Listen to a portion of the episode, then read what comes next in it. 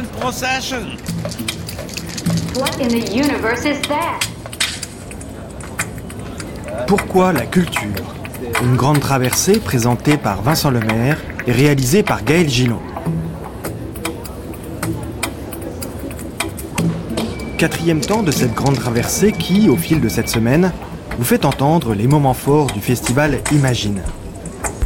Imagine, c'est un week-end de rencontres, de lectures, de performances, de concerts, de fiction. C'est une célébration collective de la création et des idées. La première édition de ce festival, conçu par France Culture et le Centre Pompidou, s'est tenue à Paris les 4 et 5 juin dernier. C'est à ce moment qu'ont été enregistrées, en public, dans le forum du Centre Pompidou, les émissions qui vont suivre. Et comme chaque jour, nous commençons par une table ronde, et c'est Caroline Brouet qui nous la présente. Culture, science, idée, est-ce le même combat Et nous avons souhaité réunir autour de cette table quatre responsables d'institutions culturelles qui œuvrent chacun à sa façon à l'ouverture des disciplines, à d'autres champs, au rapprochement des sciences et des arts, et qui vont nous expliquer en quoi il est important ou pas euh, d'abolir ces frontières, en quoi euh, peut-être la France est trop cloisonnée. Nous allons discuter de tout ça avec nos quatre invités. Donc Alain Prochiance, bonjour. Bonjour. Alain Prochiance est neurobiologiste, il est professeur et administrateur du Collège de France Vénérable Institution, non moins Vénérable Institution, l'école euh, supérieure euh, nationale, l'école na normale supérieure de Paris, autrement dit l'école, l'ENS de la rue d'Ulm. Et c'est Frédéric Worms qui la représente. Frédéric Worms est philosophe et directeur adjoint de cette euh, institution. Franck Madeleiner est avec nous, c'est le directeur de l'IRCAM. Alors l'IRCAM, c'est l'Institut de recherche acoustique qui a été fondé par Pierre Boulez et qui est associé au centre Pompidou où nous sommes. Et à ma droite se trouve Guy Walter. Guy Walter est directeur de deux vénérables institutions, la Villa Gilet et les Subsistances, et il est par ailleurs écrivain. Évidemment, première question à tous les quatre, puisqu'il va s'agir d'un dialogue et d'une conversation entre vous. Est-ce que vous trouvez que, en France, les disciplines sont trop cloisonnés. Nous sommes trop cloisonnés en France, et si vous trouvez que nous sommes trop cloisonnés, pour quelle raison? Franck Madeleiner, qu'en pensez-vous? Alors c'est vrai que c'est pas seulement en France, on est quand même dans l'hyperspécialisation des disciplines. Ce que je trouve intéressant, c'est plutôt le hiatus entre des disciplines. Si vous parlez de science-art, à mon avis, il ne s'agit pas de, de, de, jouer la confusion, mais plutôt l'écart, voire la traduction. Et ce que je trouve très intéressant dans l'émulation entre des disciplines qui ne se recouvrent pas, c'est qu'on tente de traduire l'une dans l'autre, l'une avec l'autre. Et puis si je reprends euh, votre euh, point de départ, qui est quand même le débat euh, entre science et art, j'ai la vision, vous savez, euh, Saint-Georges combattant le dragon à Venise, peint par Carpaccio. Alors on peut imaginer l'artiste chevauchant le cheval face à un ennemi commun, qui serait par exemple l'état de fait sentencieux, euh, le présent éternel, ou on peut imaginer aussi un combat entre le scientifique et l'artistique, la raison computationnelle et la sensibilité. On peut imaginer toutes les, toutes les possibilités. Il faut avoir des lieux où se joue cette scène. L'IRCAM en est un. On va, on va bien sûr expliquer en quoi hein, chacun euh, œuvre à cette interdisciplinarité. À l'improchiance, est-ce qu'on est trop cloisonné en France On va passer le cheval qui va parler là, donc euh, euh, non, je pense pas des choses de cette façon.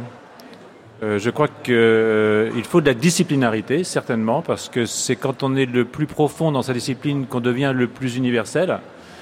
Euh, je crois par exemple la découverte de l'atome a, a, évidemment rejailli surtout, donc, mais ce n'était pas un résultat de l'interdisciplinarité.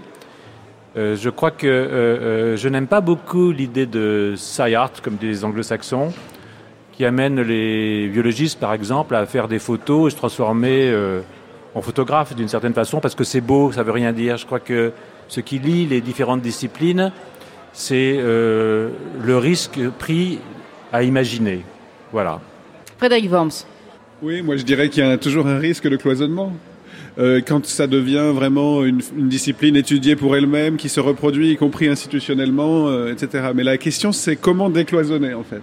Je pense toujours qu'il y a deux manières de décloisonner. Une manière un peu par le haut, un peu, un peu injonctive ou euh, normative. C'est-à-dire, décloisonnez-vous. Au fond, ça devient un peu un impératif contradictoire, un double bind. C'est comme on, quand on vous dit, sois libre ou sois toi-même, en fait. Mais le vrai décloisonnement vient en effet de l'intérieur. C'est-à-dire quand quand on travaille une question et qu'on on se on découvre qu'on a besoin de tout le monde en réalité.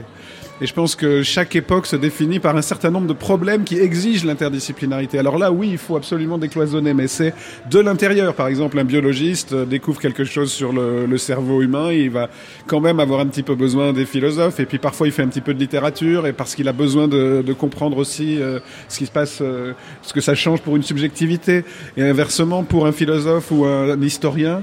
Et la question, c'est de comprendre quels sont nos problèmes communs aujourd'hui, quels sont nos, nos vrais enjeux, et de construire. Alors pour le coup, on a quand même besoin d'institutions. Il y a des institutions qui cloisonnent, il y a des institutions qui qui imposent un, une dé- un décloisonnement artificiel, et mais on a besoin d'institutions ouvertes pour euh, se rencontrer.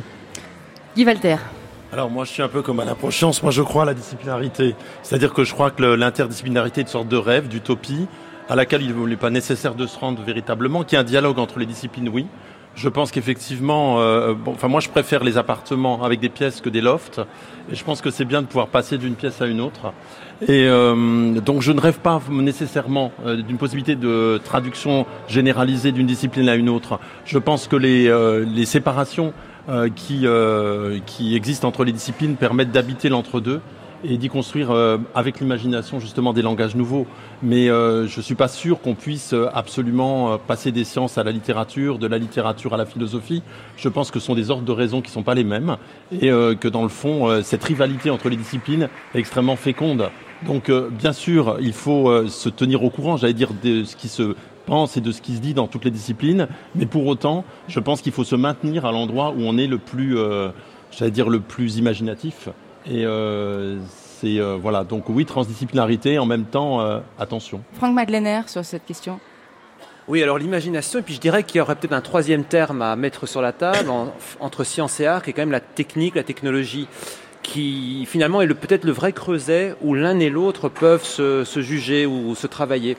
En effet, on a vu, on voit dans, les, dans des expériences artistiques la métaphore, par exemple, un, un chorégraphe qui est très marqué par les neurones miroirs ou un musicien qui a été frappé par les trous noirs. C'est une métaphore, c'est rien de plus. Par contre, lorsque vous entrez dans le médium technique, pour lequel en général la philosophie nourrit un soupçon de nihilisme, un soupçon de, méfiance, hein, toute son histoire elle est méfiante, enfin l'histoire contemporaine est méfiante de la technologie, là vous avez quelque chose de dur sur lequel vous pouvez travailler. Et du coup on pourrait imaginer qu'un atelier d'artiste compose des, pratiques, compose avec des pratiques complémentaires, agence des savoirs complémentaires, et il se rapproche du laboratoire. Voilà. Et c'est un, tout petit peu ce qu'on tente de faire. Et, dans ce cas-là, ce qui devient très intéressant, c'est de faire perdre l'unicité de la signature artistique. Vous savez, ici en France, on dit l'artiste, c'est le créateur, qui, sent très fort le créationnisme. Le artiste est peut-être un agenceur, un incubateur, quelqu'un qui invente. Il n'est pas euh, n'est pas nécessairement un créateur au sens biblique du terme. Et dans un, dans un atelier qui s'apparente au laboratoire, il y a cet agencement entre des euh, métiers qui ne se superposent pas. Pas pour rien que vous êtes euh, réunis tous les quatre, euh, non seulement parce que euh, vous réfléchissez à ces questions, mais aussi parce que vous dirigez chacun à votre façon des institutions dites culturelles. Alors peut-être que le mot culture est celui qui chapeaute l'ensemble hein, des sciences et des arts. Et j'aimerais du coup, pour que les, les auditeurs ici présents puissent bien suivre et comprendre en quoi chacun travaille à sa façon, encore une fois, à cette ouverture ou pas entre sciences et arts, que vous nous présentiez ce que vous faites, Franck Madeleiner, puisque vous aviez la parole, à l'IRCAM. L'IRCAM, c'est précisément un lieu qui a été pensé comme un lieu de rencontre entre chercheurs euh, et artistes. Il y a des, des artistes qui sont pas seulement des compositeurs, d'ailleurs, il y a des plasticiens, des- il y a des chorégraphes. Expliquez-nous comment fonctionne l'IRCAM et, et quelle est son, am- son ambition. Alors son ambition est immense. Elle est C'est de très très grande. C'est de répondre à votre débat déjà. Non, son ambition, c'est sans doute une maison des prototypes. C'est-à-dire qu'il me semble que dans le concept de prototype qui existe en art et qui existe dans les techniques, qui existe en science, il y a la mise en, c'est plus qu'une idée. C'est déjà la mise en œuvre d'une idée. Et donc c'est une maison d'où naissent des prototypes, d'où naissent des formalismes, d'où naissent des œuvres. Alors évidemment, il y a un choc des cultures. Il ne s'agit pas de demander à un compositeur d'être scientifique, il ne le serait pas très bien. Parfois il l'est, parfois il est informaticien, parfois il est mathématicien, mais c'est pas la condition sine qua non. Ce n'est pas un rat de laboratoire. Le compositeur qui vient, il fait un détour par l'IRCAM pour faire une bifurcation, ou euh, l'artiste ou le, metteur en scène. En face de ça, de cela, vous avez une recherche au long terme. Il y a des formalismes, il y a un besoin de théorie. La théorie est aussi un acte d'imagination. Et puis, le, moyen terme, pour, reprendre ma métaphore, qui est la technologie, c'est finalement l'implémentation d'innovation dans le domaine musical, dans le domaine, euh, dans le rapport euh, homme-machine. C'est un peu ça ce qui se fait à l'IRCAM. C'est cette idée que, à partir d'un corpus scientifique, d'un imaginaire artistique, quelque chose va naître euh, qui n'appartient ni à l'un ni à l'autre. Mais parce que c'est l'idée aussi que euh, les cultures scientifiques et artistiques sont traditionnellement euh, séparées et qu'il faudrait qu'elles se rejoignent à un moment. Par exemple, par ces domaines de recherche, vous, vous travaillez dans, à l'ERCAM sur la voix, par exemple. Oui. Alors, ah, il y a peut-être un point qui me revient, c'est ce foutu euh, principe de précaution qui maintenant affecte de plus en plus la connaissance, qui affecte parfois l'art et qui est insupportable. Alors on travaille sur la voix et euh, très récemment, euh, un philosophe tout-terrain, il y a le choix, il y en a beaucoup, un philosophe tout-terrain nous a dit attention c'est de la bombe, c'est absolument terrifiant. Pourquoi? Parce que la voix c'est le propre, c'est le naturel de l'homme, apparemment. Et donc si vous transformez la voix, vous altérez l'identité, comme si l'humain était une chose qui était préservée, non altérable. Euh, et que la technique est aveugle, alors que la technique est tout sauf aveugle. Et donc, on a été mis en, en- en garde en disant gardez ça sous, euh, sous bunker, euh, sous coffre-fort. Ce qui est très intéressant avec la voix, c'est qu'en effet, on en est tous dotés à peu près, que notre oreille est extrêmement exercée, elle détecte les artefacts tout de suite. Et lorsque vous parvenez à métamorphoser, parce que finalement c'est un lieu de métamorphose, de métamorphose, comme chez Ovide, si vous parvenez à métamorphoser la voix, vous changez l'identité. Et vous imaginez que c'est une mine pour un artiste de pouvoir changer les identités et les états de fait.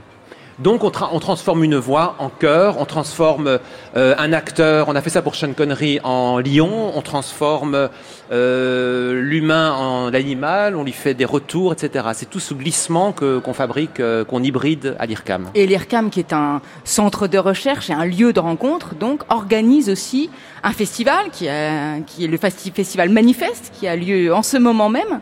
Oui, Franck donc-. Oui, puis de temps en temps, il s'agit de sortir du laboratoire et donc de s'exposer euh, au grand jour. Et c'est ce que nous faisons en ce moment, euh, en ce moment même. On travaille notamment sur l'idée du spectacle du vivant, puisque finalement le vivant est en soi un spectacle, enfin il y a quelque chose à en faire. Et tout récemment, par exemple, Thierry Demet a ouvert le festival en partant d'analyse de mouvements remarquables, une sorte de taxinomie du mouvement, issu des animaux, issu de tout ce qu'on peut voir dans la nature, qu'il a transféré vers le musicien et vers le danseur. Et puis le 8 et 9 juin, euh, vous avez fait une rencontre autour du thème archétype émo- émotionnel, musique et neurosciences, avec des neuroscientifiques et des compositeurs. Vous pouvez nous parler de ça? Oui, alors il s'agit d'une recherche en cours qui finalement essaie de d'identifier ce qu'est l'émotion euh, en musique, et puis surtout de savoir si un artiste s'appuie sur des archétypes ou pas, pour pouvoir, euh, par exemple, créer la tactilité, euh, l'effroi, euh, le- l'extase. Et donc on va faire des séances d'écoute partagées entre scientifiques et artistes. Et on procède par réduction, comme souvent dans ces, dans ces domaines-là, c'est-à-dire qu'on identifie un moment assez court sur lequel on fait parler à la fois, euh, tout à la fois le, le- le musicien et puis le scientifique. Alors il y a une scène assez curieuse dont nous parle un chercheur qui a, organisé ça, qui est Jean-Julien Aucouturier. Euh, vous êtes dans la nature, euh, face à un lion, à un ours. Euh, vous avez peur, enfin vous avez votre corps a une série de réactions immédiates, le, cœur qui s'accélère, la respiration, etc. Réaction de survie. Il semble que des mêmes circuits soient animés face à une situation musicale. On ne sait pas pourquoi. C'est une des études de ce, de ce rendez-vous. Vous avez une, une idée du pourquoi, euh, monsieur le neurobiologiste? Qu'est-ce qui se passe dans, le, dans le cerveau quand le corps réagit face à un ours dans la nature, musicalement? Non, Alain Prochian. Je n'ai pas beaucoup d'idées. Euh, je vais plutôt vous parler un petit peu du, de ce qu'est le Collège de France. C'est un endroit où on essaye de récupérer, recruter les meilleurs. On y arrive parfois. Et de leur demander de, de donner à un public aussi large que possible, à ceux qui veulent venir, l'idée de ce qui se fait de nouveau euh, dans euh, toutes les disciplines euh, qui sont représentées au collège. Donc euh, euh, c'est un lieu où on essaye de parler avec le public et surtout de lui donner euh, le dernier euh, mot, le dernier moment, euh, s'il y en a un, en tout cas le dernier état euh, de la discipline euh, qui est la sienne. Euh, ce qui veut dire qu'il faut changer ses cours tous les ans. Euh, et puis il n'y a pas de diplôme, donc vient qui veut. Je pense que de ce fait, c'est un endroit où on apprend énormément quand on a la chance d'y enseigner, parce que ça vous pousse dans vos retranchements. Euh, on est obligé de, travailler, quoi. Voilà. C'est-à-dire qu'on change les cours tous les ans, mais on garde les mêmes étudiants, contrairement à la faculté où on change les étudiants et on garde le même cours. Voyez? Chacun reste dans son domaine où il y a des croisements possibles au sein du Collège de France, Alain Prochian. Bah, il y a des rencontres. Euh, je dirais que ce qui m'a le plus euh, plu euh, au collège, c'est de rencontrer des gens euh, d'un certain niveau, donc, j'espère, euh, que je n'aurais pas rencontré dans une vie entre guillemets normale. Et donc ça crée des contacts, et s'il y a un petit peu d'affect qui passe, alors il y a une possibilité de travailler ensemble, oui, certainement. Mais c'est quoi les contacts dont vous parlez? Quand vous dites les- je, je les rencontre, c'est des rencontres Bah, humaines ou c'est aussi des rencontres fructueuses en termes de recherche entre euh, scientifiques et lettres Oui, il y a des rencontres fructueuses. On peut très bien euh, décider de faire, un, par exemple, un séminaire commun avec quelqu'un d'une autre discipline. Et puis il y a aussi des contacts. Euh, Vous savez, les- le- fondamentalement, je pense que euh, si on veut travailler avec quelqu'un d'une autre discipline, s'il n'y a pas un petit peu de libido qui passe, c'est peine perdue. Alain Prochiance, vous parlez en tant que professeur et administrateur du Collège de France, mais il se trouve que vous, euh, personnellement, vous avez travaillé euh, pendant plusieurs années avec un dramaturge euh, pour croiser science, et en l'occurrence science et théâtre. Vous avez fait plusieurs mises en scène, plusieurs travaux à partir de textes et de matériaux très divers, qui étaient des, des matériaux de textes scientifiques avec Jean-François Perret. Vous pouvez nous parler de ça, de ce travail que vous avez Oui, fait là on, est, on est vous-même? en plein dans le sujet. D'abord, je n'ai jamais fait de mise en scène. euh, Non, je vous avez travaillé à je mettre me- en Je scène. ne me mets pas de ce qui ne me regarde pas. Euh, c'est Jean-François Perret qui fait tout le travail théâtral. Euh, ce que j'ai pu apporter, c'est peut-être du matériau scientifique, lequel matériau scientifique a été, je dirais, déplacé sur le théâtre. C'est de la science poétiquement modifiée, si vous voulez. euh, euh, et, et Jean-François Perret est, est un, un grand artiste de ce point de vue. Donc, euh, quand nous avons travaillé ensemble, euh, euh, Franck, qui faisait allusion il y a un instant sur les métamorphoses de vide, pour un biologiste, vous vous rendez compte, transformer un animal en un autre, on peut le faire, ou modifier un animal, on peut le faire. Et c'est du boulot. Euh, Ovid, lui, fait un coup de baguette et tout d'un coup, euh, vous transformez euh, Yo en vache. C'est bluffant pour moi. Et donc, c'est cette espèce de confrontation, mais pas de, liaison entre les choses, de confrontation, de déplacement, si vous voulez, qui poétise le discours scientifique et qui, à mon avis, est l'essence de ce que j'appellerais euh, euh, le travail que j'ai pu faire et que j'espère bien continuer à faire avec Jean-François. Je lui fournis du matériau, voilà. Et il en fait ce qu'il veut, voilà. Ça, demande beaucoup de confiance. hein. C'est-à-dire que j'ai une très grande confiance en Jean-François. C'est-à-dire qu'il il prend le matériau et j'ai pas peur. J'ai pas peur. Il conduit très très bien, voilà. Et ça permet de s'adresser à un public plus vaste, à un public différent, de mettre un matériau scientifique sur une scène théâtrale à l'impression Non, je pense que ça permet de s'adresser à un, public plus restreint, euh, euh, hélas, euh, parce que la culture scientifique n'est pas quelque chose qui est extraordinairement répandu dans le public. Les scientifiques, d'ailleurs, devraient s'en inquiéter, peut-être en sont-ils eux-mêmes les premiers responsables. Mais ça permet peut-être de faire entrer la science dans la culture, ce qui est très certainement euh, quelque chose de très important. Euh, euh, Jean-François le dit souvent, si vous vous intéressez pas à la science, faites attention. La science, elle, s'intéresse à vous. Et, et- et de ce fait, je crois que la culture scientifique est, est pas assez développée en France, mais elle est peut-être pas assez développée dans le monde d'ailleurs.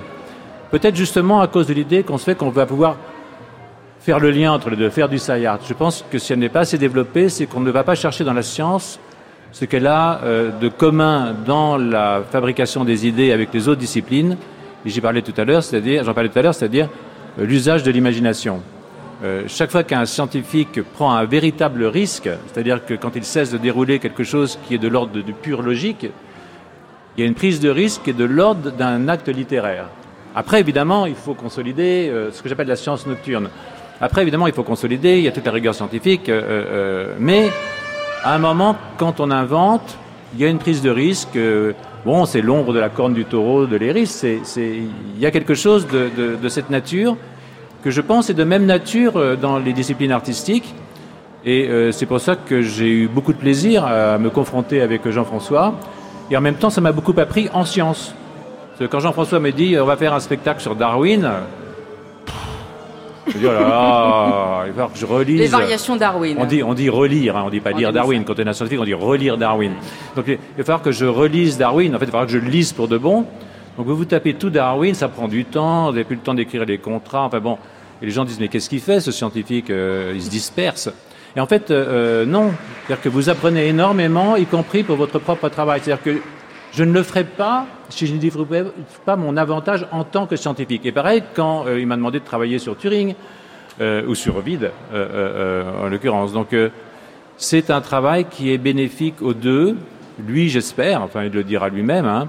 En tout cas, moi, j'y ai beaucoup gagné en sciences, pas en spécialiste de l'art. Je ne suis pas du tout un artiste. Je suis tout sauf un artiste. Je suis qu'un pauvre savant. Et encore. Cette façon de considérer euh, la science ou, les sciences comme quelque chose qui a à voir avec euh, l'imaginaire ou euh, la culture scientifique pas assez développée en France, c'est ce que vous avez dit, la nécessité de faire entrer la science dans la culture, c'est un point sur lequel j'aimerais qu'on s'arrête un petit peu avant que je donne la parole à Guy Walter et à, et à Frédéric Worms, pour vous faire réagir les uns les autres. Parce que c'est vrai que quand on parle de la science dans l'imaginaire commun, on n'a pas l'idée euh, que la science euh, est de la créativité. Or, on parle, quand on y connaît un peu quelque chose, je vais pas donner quelques exemples, de la beauté des mathématiques, de la créativité, euh, de la recherche en physique. sans doute en, en, neurobiologie, vous pourriez utiliser un terme équivalent, pas forcément un terme artistique, mais vraiment la façon dont un chercheur ou dont, une idée se ferait un chemin dans l'esprit, le travail du chercheur est la base de ce lien euh, entre science et, art ou science et lettres. Peut-être Franck Madeleiner, puisque vous êtes vraiment au point de jonction à l'IRCAM euh, entre, ces deux notions-là. On voit beaucoup d'échecs dans ce face-à-face, c'est-à-dire, euh, je donne de nouveau un exemple, j'ai assisté un jour à une discussion qui promettait d'être intéressante, comme notre débat, et c'était entre un mathématicien et un, grand euh, euh, compositeur de l'électronique.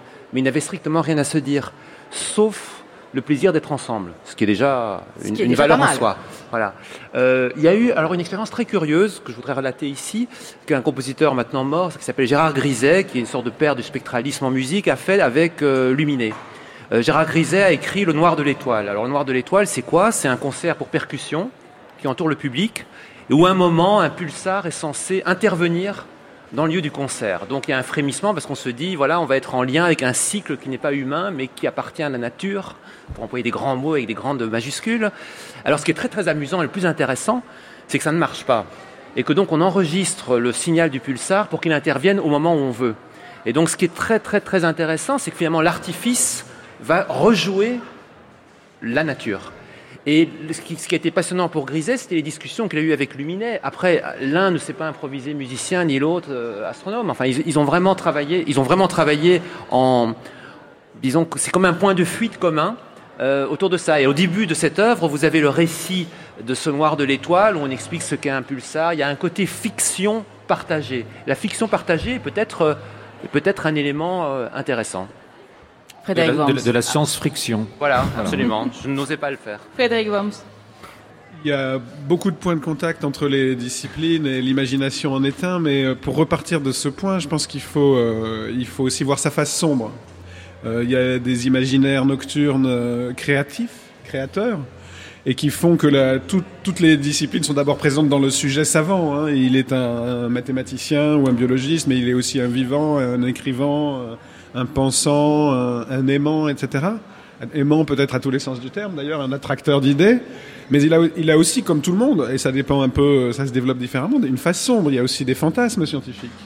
Il y a aussi des dangers de l'imagination, plutôt une imagination qui, qui va vers, euh, vers, vers, toutes sortes de, soit de peur, soit de, soit de destruction possible. Hein.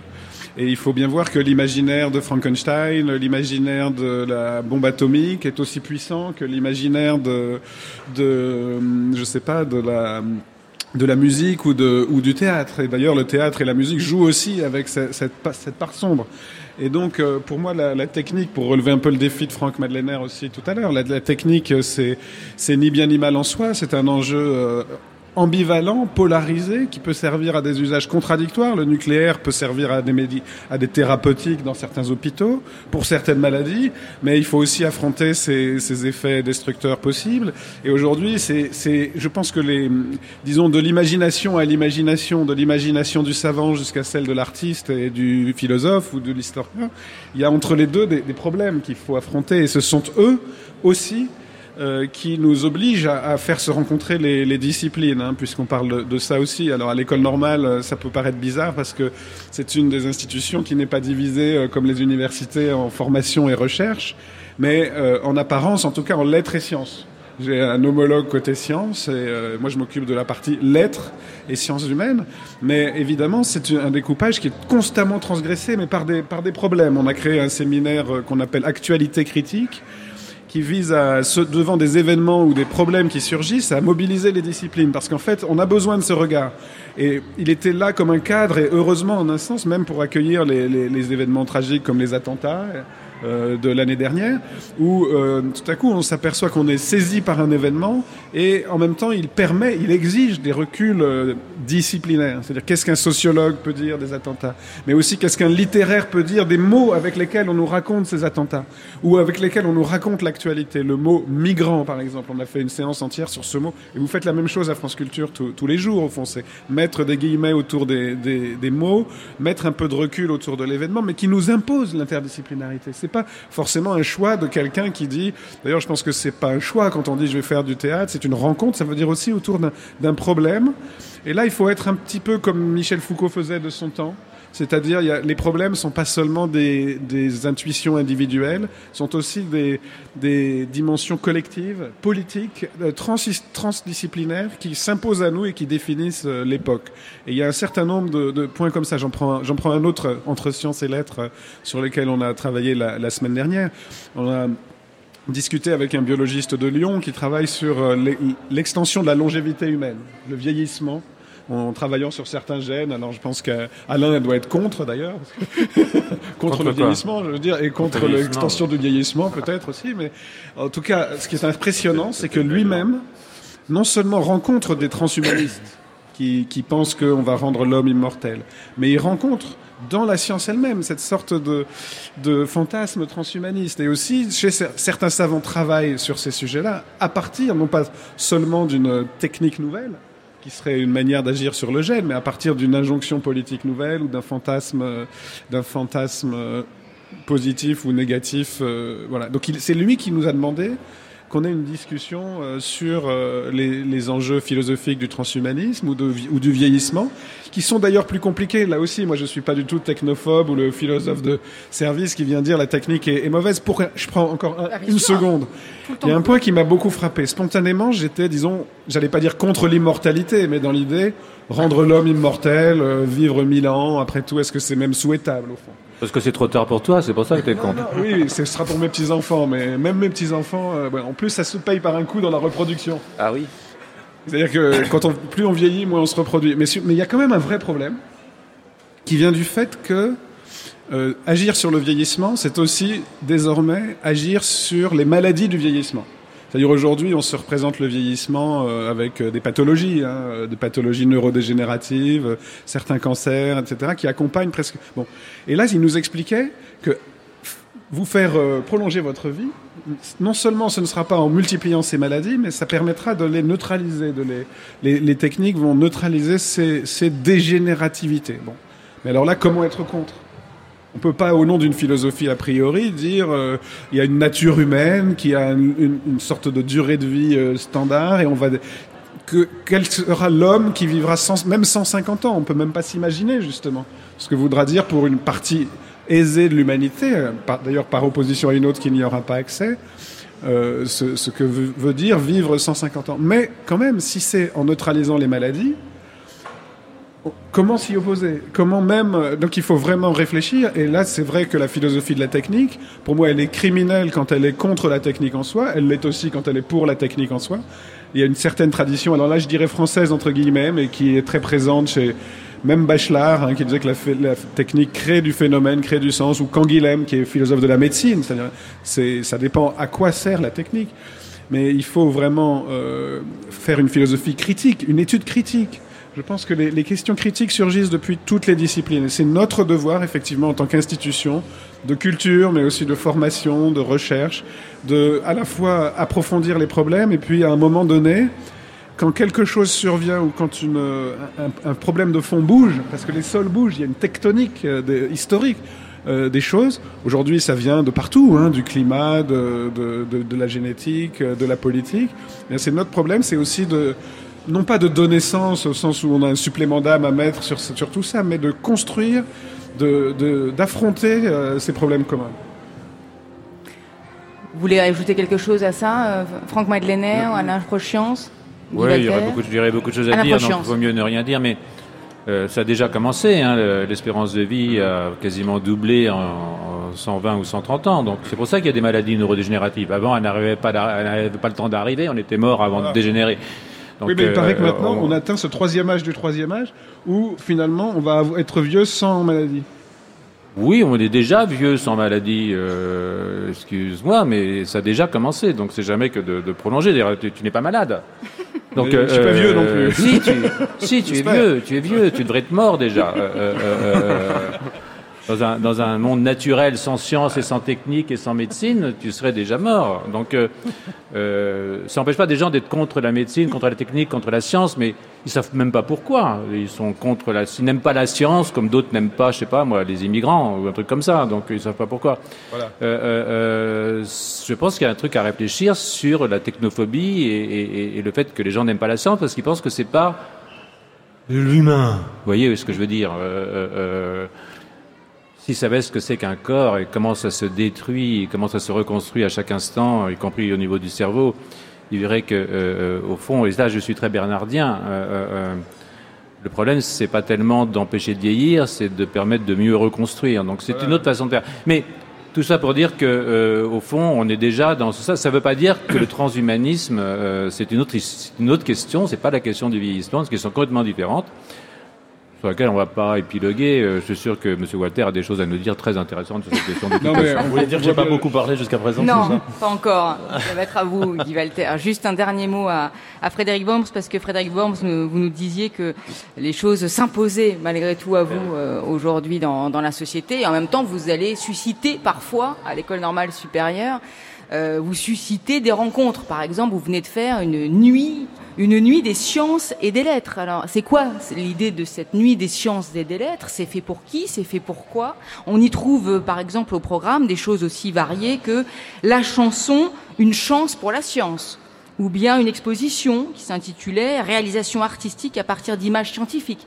Donc, quelle est l'idée là de choses que vous suscitez vous?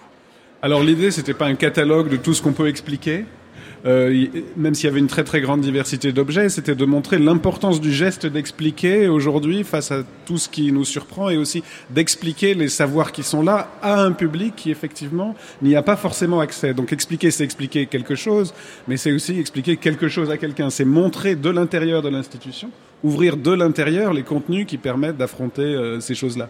Ce qui était drôle, je ne vais pas être très long euh, sur ce sujet, c'est que euh, d'abord c'est la première nuit des sciences et des lettres. Il y a eu des nuits de la philosophie, il y en a partout, d'ailleurs dans dans le monde depuis, des nuits des idées. Et les sciences justement sont sont nécessaires aussi à ces nuits des idées. Donc il y a aucune coupure. C'était d'ailleurs l'idée. Et il y avait aussi la musique et les, les arts de différentes façons. Mais il y avait une double anecdote. C'est d'abord euh, expliquer. C'était un sujet de philosophie donné au concours d'entrée à l'école normale. Et euh, beaucoup de cagneux avaient trouvé le sujet difficile, euh, les, même des parents s'étaient indignés. Et euh, on trouvait que c'était un très beau sujet. Donc on avait plutôt assumé le sujet expliqué, on en avait fait une tâche politique, euh, scientifique, institutionnelle commune. Et puis après, il y a eu un débat politique qui est venu, je ne sais pas si vous vous en souvenez, des responsables politiques qui avaient dit qu'il ne faut pas expliquer les choses, qu'expliquer c'est déjà... Euh, excuser, euh, euh, pardonner, je ne sais quel autre registre. Et là, notre enjeu, tout à coup, a pris un sens global. Je pense qu'au contraire, il faut expliquer pour, pour agir expliquer aussi pour, pour comprendre les choses. Et encore une fois, pas en se dérobant pas devant leur contenu réel. Hein. Il ne s'agit pas de se dérober. Expliquer, c'est vraiment aussi connaître expliquer, connaître pour mieux comprendre le monde. Je pense que là, pour le coup, Guy Walter, c'est exactement le projet et l'ambition de la Villa Gilet et des subsistances que vous dirigez. Oui, alors je, je, je, je vais en parler, mais je réfléchissais à ce que, ce que j'entendais euh, sur en fait ce qui meut euh, un désir d'interdisciplinarité. En fait, euh, ce que je crois, c'est que ce qui nous rassemble, nous, de, des différentes disciplines, c'est le souci de comprendre en fait, euh, quand on organise quelque chose à la Villa Gilet, mais plus généralement quand on va euh, vers des disciplines qu'on ignore, c'est d'interroger en fait euh, ceux qui sont détenteurs de ces savoirs sur l'énigme même de la vie. C'est-à-dire ce qui nous ce qui nous met ensemble, c'est que chacun puisse euh, à sa manière et avec sa recherche répondre à la question fondamentale du sens de l'humain. Et c'est ce qui permet à des disciplines absolument éloignées les unes des autres euh, de dialoguer sans pour autant surmonter la division des savoirs. C'est-à-dire que si on, invite euh, un, scientifique, je sais pas, un biologiste à parler avec un philosophe et un philosophe à parler avec un romancier, ça ne sera pas tant pour confronter des concepts, euh, mais c'est pour essayer de répondre à une inquiétude, en fait, qui est celle qui nous meut. Je pense que si on organise des spectacles, si euh, on invite euh, des spécialistes à venir nous parler, c'est parce qu'on veut répondre à ce désir d'humanité. C'est pour moi, il y a quelque chose de très, de très profond à cet endroit. Et euh, cette confrontation, elle est liée à, une sorte de, d'interrogation existentielle profonde, euh, sans quoi c'est pas la peine. Je veux dire, euh, euh, c'est pas forcément très intéressant, euh, je veux dire, de confronter des disciplines si elles n'ont pas en, commun euh, un souci herméneutique, une volonté d'interroger la vie, son sens le plus énigmatique. Euh, et donc il y a presque pour moi une sorte d'aventure euh, quasi religieuse au sens d'un lien qui serait euh, créé entre, les humains à partir des disciplines. Donc je pense qu'il faut une, une, une, non seulement un savoir technique, mais un savoir préoccupé, un savoir investi, un savoir, comment dire, humainement transmissible. Ce qui veut dire que l'élément commun va être le langage commun. C'est-à-dire aussi la vraie question qu'on a quand on, invite par exemple des scientifiques de très haut niveau, c'est de savoir comment ils vont pouvoir euh, exprimer euh, des savoirs qui nécessitent des, euh, des, vocabulaires extrêmement spécialisés qui nous éloignent très souvent d'eux. Et, donc il faut entrer sur le territoire commun de la langue et, c'est à mon avis ça l'aventure qu'on doit mener. Quitter nos territoires, j'allais dire, épistémologiques spécifiques pour entrer dans un territoire commun qui est celui de l'humanité partagée. Et, euh, euh, c'est pour moi une utopie euh, très active et qui me guide dans mon travail aussi bien à la Villa Gilet qu'aux qu subsistances. Alors par exemple, je peux vous donner un exemple aux subsistances. On a travaillé avec un collectif qui travaille sur la maladie de Huntington. Donc en fait, tout, le pari, c'était de créer un dispositif qui était entre le témoignage, la performance théâtrale, l'enquête et le cours en fait, ou l'explication. Le, le, et euh, c'était en fait, euh, ça durait une heure et on, on, était confronté à des images, à des paroles, euh, à des témoignages, euh, à toutes sortes d'impulsions en fait qui nous euh, mettaient en, à la fois en, en, émoi et en état d'interrogation. Et euh, je pense que c'est un exemple très très réussi de ce qu'on peut faire avec comme des, des, disciplines extrêmement différentes les unes des autres. Moi, je crois beaucoup aussi à la vertu, comment dire, explicative de l'émotion. Je sais qu'on s'en méfie terriblement, euh, mais je crois que le, le, le spectacle vivant a, ceci de particulier qu'il peut, comment dire, concilier euh, une sorte de rigueur de, de, pensée avec une émotion active, et que l'alchimie des deux euh, nous guide euh, vers une compréhension nouvelle. Et c'est pour ça qu'on peut voir des chorégraphes travailler sur des notions scientifiques. Alors après, euh, je pense que le, un des médiums communs les plus, euh, les plus extraordinaires pour traverser les disciplines, c'est la littérature. Je pense que le roman est une chambre d'écho absolument euh, inouïe pour euh, emporter euh, toutes les disciplines dans un flot commun et dans un langage imaginatif. Sa capacité d'absorption des, connaissances est absolument métamorphique. C'est-à-dire, je pense au travail de Richard Powers, par exemple, euh, le romancier qui a travaillé beaucoup sur les sciences, où je lisais le principe, là, le, le dernier livre de Jérôme Ferrari, par exemple. Euh, et, et, ça, sont, cette, la littérature, je crois, a cette, euh, cette liberté euh, d'adaptation au savoir, quitte d'ailleurs parfois à se tromper, mais euh, très souvent, elle, nous éclaire. Et elle a, elle a euh, une, je veux dire, une, une, une aptitude à, à relier tout à tout dans une sorte d'universalité imaginative. Et euh, ce qu'on fait aux, aux, Assises du Roman, par exemple, qui est un des, grands, un des grands festivals qu'on dirige à la Village D, c'est aussi cette chose-là. Qui a fêté ses 10 ans cette Qui a année. fêté ses 10 ans cette année, ouais. Je pense que, oui, la littérature a un rôle à jouer dans la transdisciplinarité, euh, mais à partir justement du, euh, d'un creuset imaginatif. C'est pas, c'est une manière en fait de, de, de, de, mettre à cuire en fait ensemble toutes les, euh, tous les savoirs et de, et de, de ramener une sorte de, de goût tout à fait nouveau et qui nous permet de, nous éclairer dans le monde qui est le nôtre aujourd'hui. Parce que les romanciers sont, euh, euh, très sensibles à tous les imaginaires qui circulent dans l'espace social. Donc euh, évidemment, on ne perçoit pas l'espace de la même manière depuis un certain nombre de, avec euh, l'avènement des nouvelles technologies, avec euh, euh, l'importance des médias, avec ce qu'on sait des sciences, etc. Même si on a une connaissance lointaine, mais nos imaginaires sont forgés par tous les euh, circuits sociaux qui véhiculent euh, les conséquences, si je puis dire, des savoirs euh, euh, et des découvertes.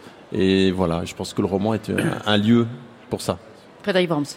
Oui, moi je veux bien dire un mot là-dessus. Je pense que aussi bien la littérature que la philosophie euh, font partie de cette transversalité, peuvent l'assumer intégralement, mais qu'en même temps, euh, les contenus contemporains ne peuvent pas être seulement des, des thèmes justement. C'est-à-dire que évidemment tout, tout, tout se reflète dans la littérature ou dans la philosophie, mais il faut aussi que la littérature et la philosophie justement ils participent par une création de, de nouveautés, forme. par un- des Ouais. effets de style, des, Des effets de effets de forme, style, un ouais. véritable travail. Mm. Et c'est là qu'on voit, mais ça va de, je pense que ça, ça existe, ça existe véritablement. On est dans un musée d'art contemporain, que le, le contemporain, c'est pas seulement des thèmes. C'est vraiment des, des, des transformations et aussi des enjeux de débat, de discussion. Le contemporain n'est pas un objet neutre, donné, c'est plutôt une lutte toujours pour définir ce qu'est le contemporain. Et, je crois aujourd'hui que euh, l'art contemporain, la littérature contemporaine, la philosophie contemporaine ont à retrouver le sens de ce que veut dire contemporain, être contemporain de, de ce qui se fait dans les sciences, être contemporain de ce qui se passe dans le monde. C'est pas, c'est plus forcément c'est pas une évidence, c'est pas une simple simultanéité historique, ça n'est plus seulement non plus une avant-garde créative dans l'absolu, c'est plutôt euh, faire des, des effets de nouveauté, des effets de style qui correspondent à ce qui se passe dans les sciences, dans les, dans la- les concepts, dans les savoirs et dans, les, et dans la politique. Et je crois que c'est extrêmement important de ne pas présupposer le contemporain. Et euh, dans la littérature, par exemple, moi je pense comme euh, tout ce qui a été dit que le vivant est au cœur de, de ce qui se passe aujourd'hui. Il y a le spectacle du vivant, c'est- c'est très significatif.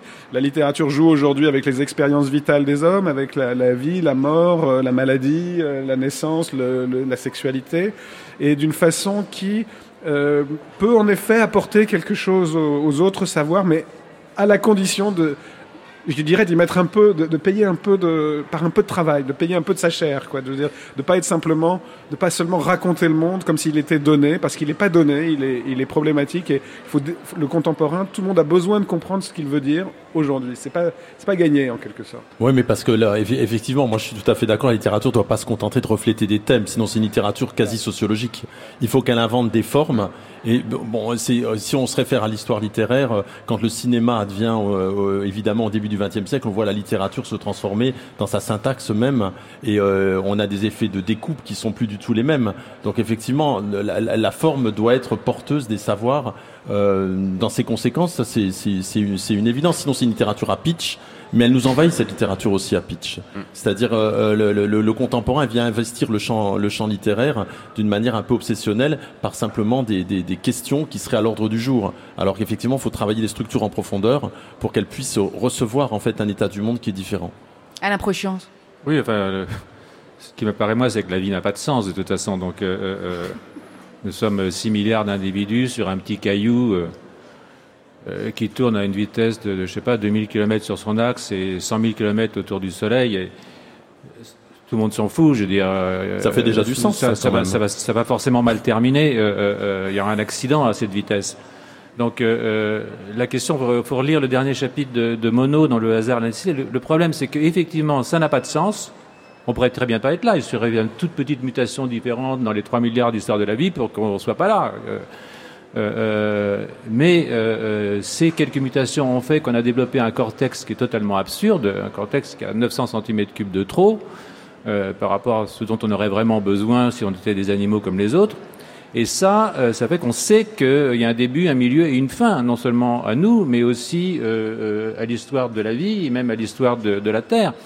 Et là, il y a le tragique qui s'installe, parce qu'il faut avoir la conscience qu'il n'y a pas de sens, ou alors on invite la religion, on invente la religion. Non, mais en quoi ça n'a pas de c'est sens si on invente la religion bah Parce que sinon, c'est un acte religieux de dire donner du sens à ça.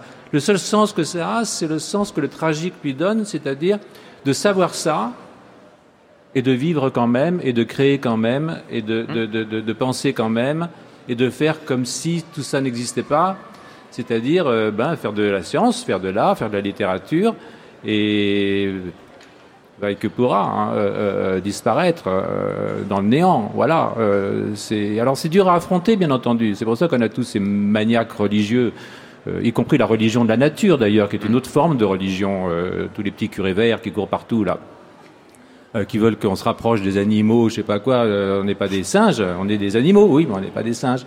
Donc il y a un truc très spécifique à l'espèce humaine, qui est justement ce cortex qui est monstrueux et qui fait qu'on est obligé, si on le veut, hein, on, peut, on peut s'illusionner, mais si on le veut, on est obligé d'affronter cette réalité que ben, ce qui nous attend, c'est le néant et qu'on sort du néant et que malgré ça, il faut trouver dans ce tragique la force d'un bonheur de créer, d'exister et, de faire son petit bout de chemin euh, entre deux néants. Voilà. Donc, euh, et ça, je pense que la littérature nous apprend beaucoup là-dessus, bien entendu. Euh, tout nous apprend beaucoup là-dessus. La philosophie nous apprend là-dessus.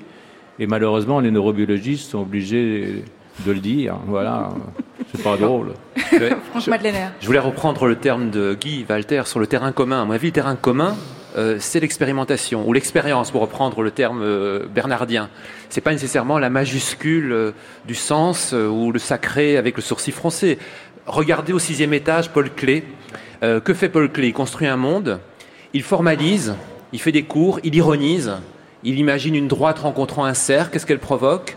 Il se moque de Hitler à la fin de sa vie. Enfin, il construit un monde, il n'invoque pas un grand invariant, un grand universel, peut-être un germe un peu comme, comme Goethe qu'il a influencé.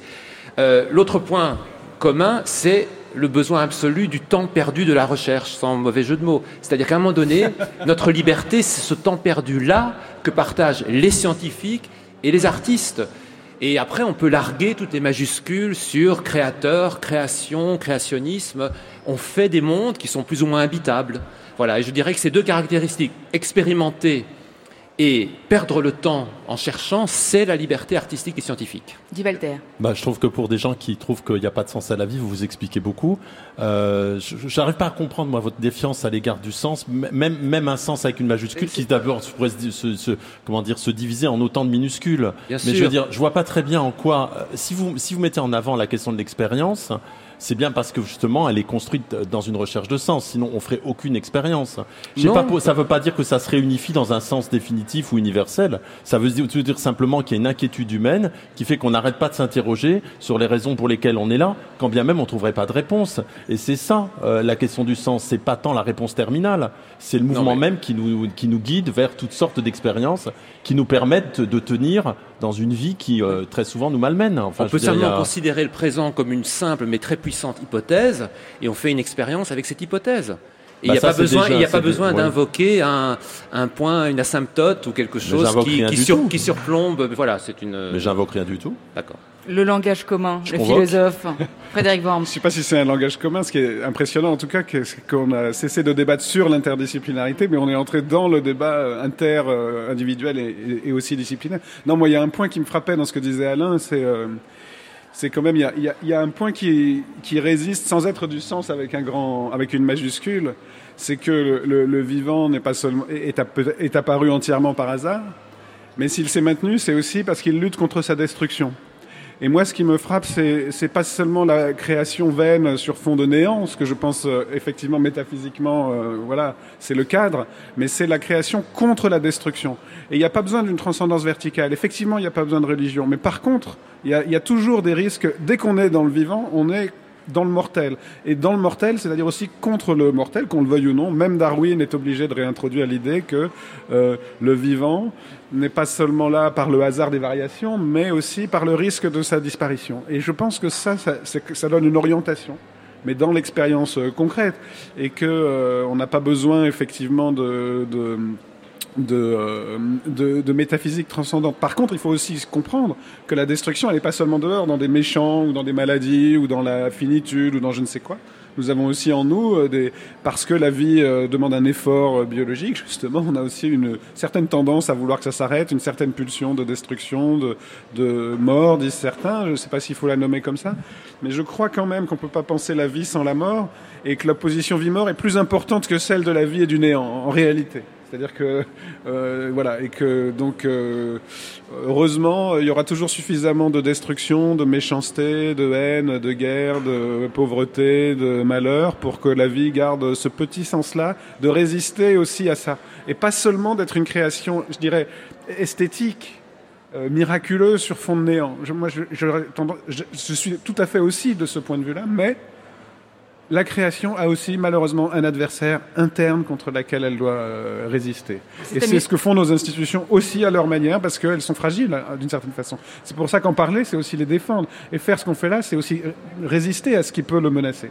Oui, c'est amusant comme euh, d'un débat sur l'interdisciplinarité ou la transdisciplinarité, même si le mot transdisciplinarité est sans doute moins heureux que celui d'interdisciplinarité, qui en plus est un mot qu'on qu'on entend euh, partout en ce moment. C'est amusant comme on a effectivement dérivé, je ne m'attendais pas à ça, vers le sens de la vie avec, avec vous quatre. Et, et, parce que sans doute quand même ce débat a-t-il été posé aujourd'hui parce que euh, on sent que le, le, le, le cloisonnement dans notre société ou de cette hyper spécialisation dont l'un de vous parlait au début dans notre société et sans doute aussi contribue peut-être à un, des mots de la démocratie et c'est pour cette raison sans doute qu'on a posé ce débat aujourd'hui. Je voudrais vous demander euh, aux uns et aux autres qui avaient utilisé les termes de humanité partagée, de fiction partagée, de langage commun, de monde contemporain à comprendre si pour vous alors même que dans la réforme du collège, on crée des, des, enseignements pratiques interdisciplinaires et que ça fait discuter, certains sont pour, certains sont contre, on voit bien euh, que c'est des choses qui sont très fortes, qui imprègnent vraiment la façon dont on se représente le monde. Si pour vous, cette façon d'ouvrir les vannes des disciplines dans vos, dans vos institutions, mais aussi dans votre monde, dans votre conception du monde, c'est une des solutions, un des remèdes possibles au mot euh, MAUX de notre démocratie. Je sais que là, j'ouvre un très très vaste terrain, mais je voudrais juste un, mot de chacun d'entre vous sur ça. Peut-être Frédéric Worms pour commencer. Peut-être un mot euh, là-dessus. Moi, je défends là-dessus une thèse paradoxale, c'est que euh, la recherche la plus avancée interdisciplinaire doit rejoindre l'enseignement euh, le plus primaire. C'est-à-dire qu'effectivement, il y a un paradoxe à faire de l'interdisciplinarité avec des enfants qui n'ont pas encore maîtrisé les disciplines. Et euh, c'est vrai qu'il faut qu'ils maîtrisent les disciplines, lire, écrire, compter, mais aussi un peu plus évidemment. Mais je pense que pour donner sens à tout ça, il faut en effet toucher les problèmes interdisciplinaires du moment. Et donc moi je milite beaucoup pour que tout ce qu'on fait dans nos institutions, euh, euh, qui en réalité s'exprime de manière très simple, on le voit, un peu de complexité éloigne de la simplicité et beaucoup y ramènent, tout ce qu'on fait ensemble soit proposé aux professeurs du secondaire pour des modules pour leur interdisciplinarité. Et là, vraiment, si s'ils n'ont pas contact avec l'interdisciplinarité vivante, ça va devenir abstrait. Mais en faisant toucher les deux bouts, on peut faire tenir l'ensemble. Guy Walter. Bah moi, je pense que pour, euh, enfin là, vous parliez de la réforme de l'éducation. Moi, je pense qu'il faut d'abord très bien connaître ces disciplines avant de construire de l'interdisciplinarité, et qu'il y aurait quelques risques quand même à vouloir hybrider les savoirs avant de les connaître, euh, j'allais dire, de l'intérieur. Il y a un rêve, euh, effectivement, de créativité interdisciplinaire qui me semble un risque quand on ne maîtrise pas les vocabulaires initiaux.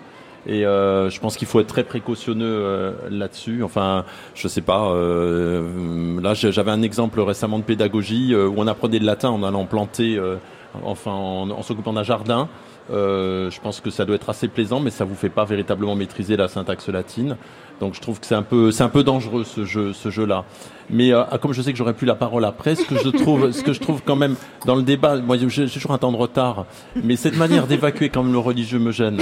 C'est-à-dire que oh, vous, il est plus temps de revenir non, en mais c'est quand même, non, mais c'est quand même extraordinaire. non, mais c'est quand même extraordinaire de parler de tragique, qui est une notion absolument liée au religieux et de la convoquer tout en rejetant avec quand même une forme de, un peu de léger mépris toute la pensée religieuse qui me semble a quelque chose à dire sur le monde. Franck Madeleiner, je vous donne la parole, mais il est plus temps de revenir en arrière, même si je Guy l'a dis- fait. Non, alors Ce je sera la en question arrière. en suspens. Je, je pense que ce qui, ce qui est intéressant, c'est de dépasser ce, ce cadastre entre le savant et le praticien.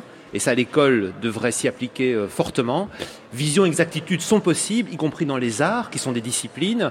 Et pareillement, on voit très bien que dans le domaine euh, scientifique, il y a un apport considérable sur le monde sensible et sur le fait de percevoir l'univers comme une série de phénomènes et pas nécessairement de lois, religieuses ou autres. Rapport entre connaissance et sensible. Alain Prochain. Personnellement, ce qui m'intéresse le plus, c'est le rapport entre connaissance et imagination. Et je crois que, voilà, quoi, c'est- rien d'autre à dire. euh, Personnellement, Je- le débat pourrait durer très, longtemps, donc je ne vais pas le relancer, mais euh, oui, imagination, connaissance, et puis euh, réalisme devant ce qu'est le vivant, devant ce que nous sommes, et vivre quand même et avoir du plaisir quand même. Merci à tous les quatre. Franck Madeleiner, Alain Prochiance, Frédéric Worms et Guy Walter.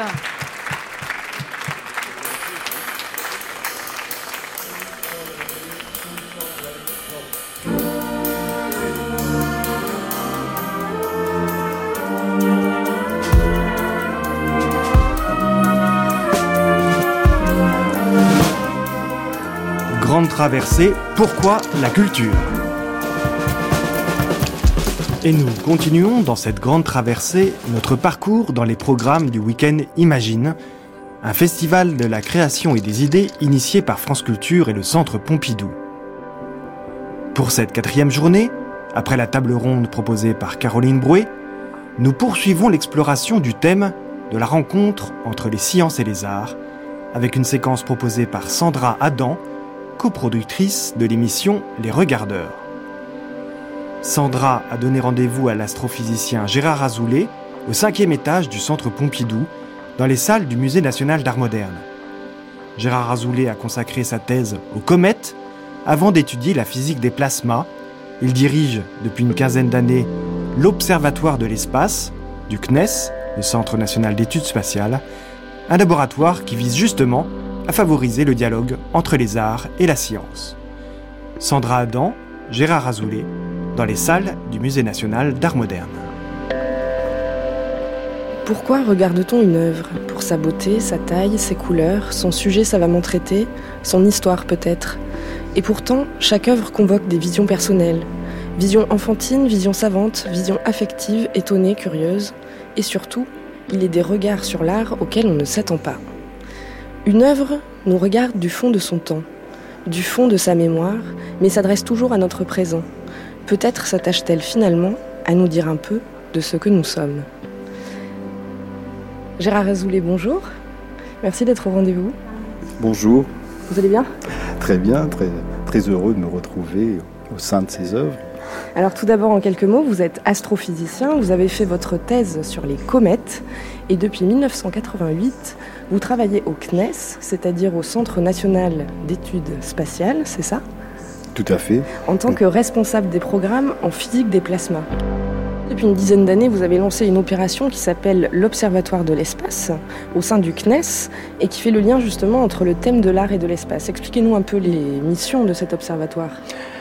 Donc euh, depuis une quinzaine d'années, euh, effectivement, je dirige l'Observatoire de l'espace du CNES, qui est le laboratoire Art Science. Donc le projet est d'intéresser, de dévoiler en quelque sorte l'univers spatial à des artistes, à des créateurs dans tout dans tout domaine. C'est-à-dire que finalement, l'espace est quelque chose de, de particulier, une sorte de matériau de, dont on peut se saisir de, et, et, nourrir sa création. Et peut-être euh, ce détour par l'espace fait que l'on peut ensuite dire quelque chose sur notre propre terre. Alors, vous m'avez convoqué devant une œuvre des collections permanentes du Centre Pompidou et vous avez choisi de me parler d'un tableau de Kandinsky. Est-ce que vous pourriez déjà peut-être nous décrire cette œuvre? Cette œuvre euh, devant laquelle nous sommes, c'est un carré de plus d'un presque d'un mètre euh, de côté et extrêmement quand même coloré avec un grand nombre de, de formes géométriques et des, avec des plans, je dirais, différents, bien sûr, un ensemble de, de cercles colorés qui, euh, qui ont l'air presque en sustentation dans, dans, ce, dans ce tableau, de différentes tailles, donc constituant en quelque sorte presque une sorte de, de système euh, cosmique. Alors ça ne m'étonne pas que vous y voyez une sorte de, de système euh, cosmique dans ce tableau, vous, astrophysicien. Euh, je précise que le tableau s'appelle effectivement Sur les pointes, Aufspitzen en allemand. Euh, donc euh, réalisé vers 1928. Il est carré, il fait 140 par 140 euh, cm, composé effectivement de formes géométriques, donc de cercles, de lignes, et surtout donc ces grands triangles allongés, la pointe dirigée vers le bas, qui semblent tendre euh, vers un même point. Alors moi, une image me vient en tête, on dirait une série de ballons gonflés à l'hélium, euh, dont les ficelles seraient toutes euh, retenues, maintenues au sol depuis un même endroit. Il y a une sorte de tension, en tout cas, qui s'exprime dans la composition.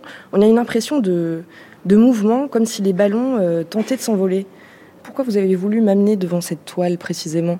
Ce tableau était peint en 1928, donc euh, on voit bien 30 ans avant de, à peu près avant d'être allé dans l'espace concrètement, hein, puisque Sputnik c'était en 57 et euh, Gagarine, le premier homme dans l'espace, c'était 60, Donc 60 on est bien 61. avant la on est bien avant cette aventure spatiale, et pourtant euh, cette œuvre pour moi me dit quelque chose de l'espace à travers cette notion de la gravité, cette notion de de, de, de, de l'équilibre ou du déséquilibre. Et là, Kandinsky nous dit quelque chose de l'espace. C'est ça qui me, me, me plaît beaucoup dans cette œuvre, c'est ces triangles, le défi la gravité en quelque sorte. Ils devraient s'écrouler. Ils ne devraient pas rester comme ça sur leur pointe. Et cette construction-là donne cette envie-là, donne de dire qu'il y a un chemin pour accéder à l'espace. Mais il y a là un chemin qui peut nous entraîner, nous dire quelque chose de cette émotion, de ce ressenti sur l'espace. Hein. C'est quelque chose que qu'avait euh, un peu perçu plus tard, bien plus tardivement, par exemple, le philosophe Lévinas, quand il avait écrit, euh, juste après le lancement de, Gagarine dans l'espace, en 61, il avait écrit un texte qui s'appelait autour de Gagarine, Heidegger et nous. Et il, disait euh, justement, il parlait au-delà finalement du fait qu'on soit allé dans l'espace, qu'il ait fait un tour autour de la Terre, sorte de numéro de Luna mais que quand même, pour la première fois, on était, il disait, un homme était allé dans ce hors du lieu qu'est la Terre, et là, finalement, il avait autour de lui pendant cette heure-là où il était dans ce hors-lieu en quelque sorte, il était tout entouré par le ciel et tout euh, entouré finalement d'un monde géométrique. Et quelque sorte, finalement, avec euh, dans cette œuvre de Kandinsky, on se retrouve aussi dans cette expérience de l'espace, ce monde géométrique. Alors Kandinsky, je le rappelle, euh, pour raconter un petit peu la vie de ce peintre, c'est un peintre russe qui est né à Moscou en 1866, qui s'est ensuite installé en Allemagne, à Munich notamment. Il a ensuite été un célèbre professeur à l'école du Bauhaus et à la fermeture de l'école en 1933, sans doute sous la pression euh, des autorités, puisqu'on est juste avant la Deuxième Guerre mondiale, il part s'installer à Paris où il finira sa vie. Kandinsky est très connu comme un des pionniers de l'art abstrait. Il y a une anecdote d'ailleurs qui est assez amusante, qui est très connue euh, sur Kandinsky, qui est qu'un soir euh, de retour euh, à son atelier, il est saisi par la beauté d'une toile dont il ne distingue que les formes et les couleurs. Et en fait, c'est simplement une de ses œuvres qui serait accrochée à l'envers. Et à partir de là, donc, il ne va s'attacher plus qu'aux formes et aux couleurs. C'est la mort de la figuration dans son, dans son œuvre. il va déstructurer ses sujets jusqu'à les rendre insaisissables. Alors l'œuvre que nous regardons aujourd'hui, elle date de 1928, donc Kandinsky est, donc déjà en pleine abstraction, et pourtant, moi, je ne peux m'empêcher, j'ai l'impression qu'on ne peut s'empêcher d'y projeter des images. On a parlé de ballons, vous, vous parliez d'une sorte de, système solaire, euh, on pourrait y voir aussi un paysage au soleil couchant, qu'est-ce qu'on voit finalement? Je ne sais pas si on voit quelque chose de figuratif. Ce qui est intéressant, c'est qu'en 1928, effectivement, il est professeur au Bauhaus et que Bauhaus, c'est justement, je dirais, on prend en compte, euh, euh, enfin, tout, le projet justement de, en quelque sorte, de réconcilier tous les champs disciplinaires, tous les champs artistiques, mais aussi y compris, euh, je dirais, des fois les champs techniques. Donc, ce qui est intéressant, c'est par rapport à l'espace, on sait qu'aujourd'hui, enfin, l'espace, finalement, il y a mille façons de le voir. Il y a cette vision du ciel étoilé que l'on peut avoir tout un chacun euh, par une belle nuit d'été. Mais néanmoins, il y a aussi ce que l'on regarde avec des, des satellites euh, quand on est hors de l'atmosphère et qu'on regarde avec d'autres yeux en quelque sorte que le domaine visible. Et finalement, on dévoile des univers. On dévoile des univers, dans, par exemple, dans l'infrarouge. On va voir des on va voir si on regarde la zone de l'infrarouge, on voit d'autres d'autres zones. On voit des zones des pouponnières d'étoiles, là où naissent les étoiles. Si on regarde dans les rayons de hautes énergies, comme les gamma ou les X, sur les rayons à lesquels nous faisons les radios, c'est quelque chose que nous allons voir des zones très éruptives, des, des donc un autre ciel. Et pourtant, c'est le même à chaque fois. C'est simplement qu'on le regarde différemment. Et finalement, là, Kandinsky aussi nous parle de notre espace, mais aussi de notre espace. Sa façon, lui, de l'aborder, où effectivement, il y a ces cercles colorés qui peuvent être aussi euh, euh, ce monde cosmique, enfin un univers cosmique, des harmonies cosmiques, mais néanmoins pas que cela, parce que justement, il l'a enrichi là, et c'est en cela que cette œuvre est extrêmement puissante. Il l'a enrichi avec aussi ses structures triangulaires, c'est-à-dire qu'il y a, il y a d'autres choses qui peuvent surgir aussi, qui ne seraient pas restreints simplement à, des, à, à cette harmonie des sphères presque. Une phrase que j'aime beaucoup de Kandinsky et que j'aimerais vous faire partager. Chaque œuvre naît, du point de vue technique, exactement comme naquit le cosmos. Par des catastrophes qui, à partir des grondements chaotiques des instruments, finissent par faire une symphonie qu'on nomme musique des sphères. La création d'une œuvre, c'est la création d'un monde. On n'est décidément pas loin de votre discipline, non? En fait, je comprends mieux pourquoi vous avez choisi Kandinsky. Bah oui, il s'intéresse. Lui aussi, il a, il a participé à la création du monde. le Big Bang avec lui n'est pas si loin. Ce moment où euh, finalement, euh, où, l'univers, euh, où l'univers a été créé, il y a un phénomène après d'expansion au fur et à mesure, et donc en fait, et, s'est ensuite refroidi et peu à peu notre système solaire est apparu et notre Terre. Donc effectivement, ce, moment de, de, création, effectivement, est, oui, est proche finalement, il y a quelque chose à un moment qui se condense, il y a de l'énergie qui se libère aussi dans un, dans la, dans, je vais dans un monde pictural qui, qui, émerge. Et, et, je crois que chez Kandinsky, il y a tout un monde pictural qui est là, un monde, le monde de l'abstraction. C'est ce qu'on voit constamment, ces formes, ce que vous avez vu, ces formes, ces triangles, enfin, qui le peuple. En fait, il a, il a peuplé, euh, finalement, euh, il a peuplé son cosmos comme, euh, comme l'univers s'est ensuite peuplé de planètes, satellites, planètes géantes, galaxies de toutes formes. lui aussi, nous propose, euh, il nous, a il nous propose cela. C'est vrai que dans tous ces tableaux, on semble découvrir euh, des machines étranges. Euh. Oui, c'est proliférant c'est proliférant, c'est quelque chose, c'est un univers qui a l'air de, de, de, de, s'ensemencer lui-même et de se redévelopper. Des formes très différentes qui semblent d'ailleurs soit issues du, du, monde du cosmos, soit issues d'un monde beaucoup plus microscopique, puisque parfois on dirait des, des microbes ou des, amibes.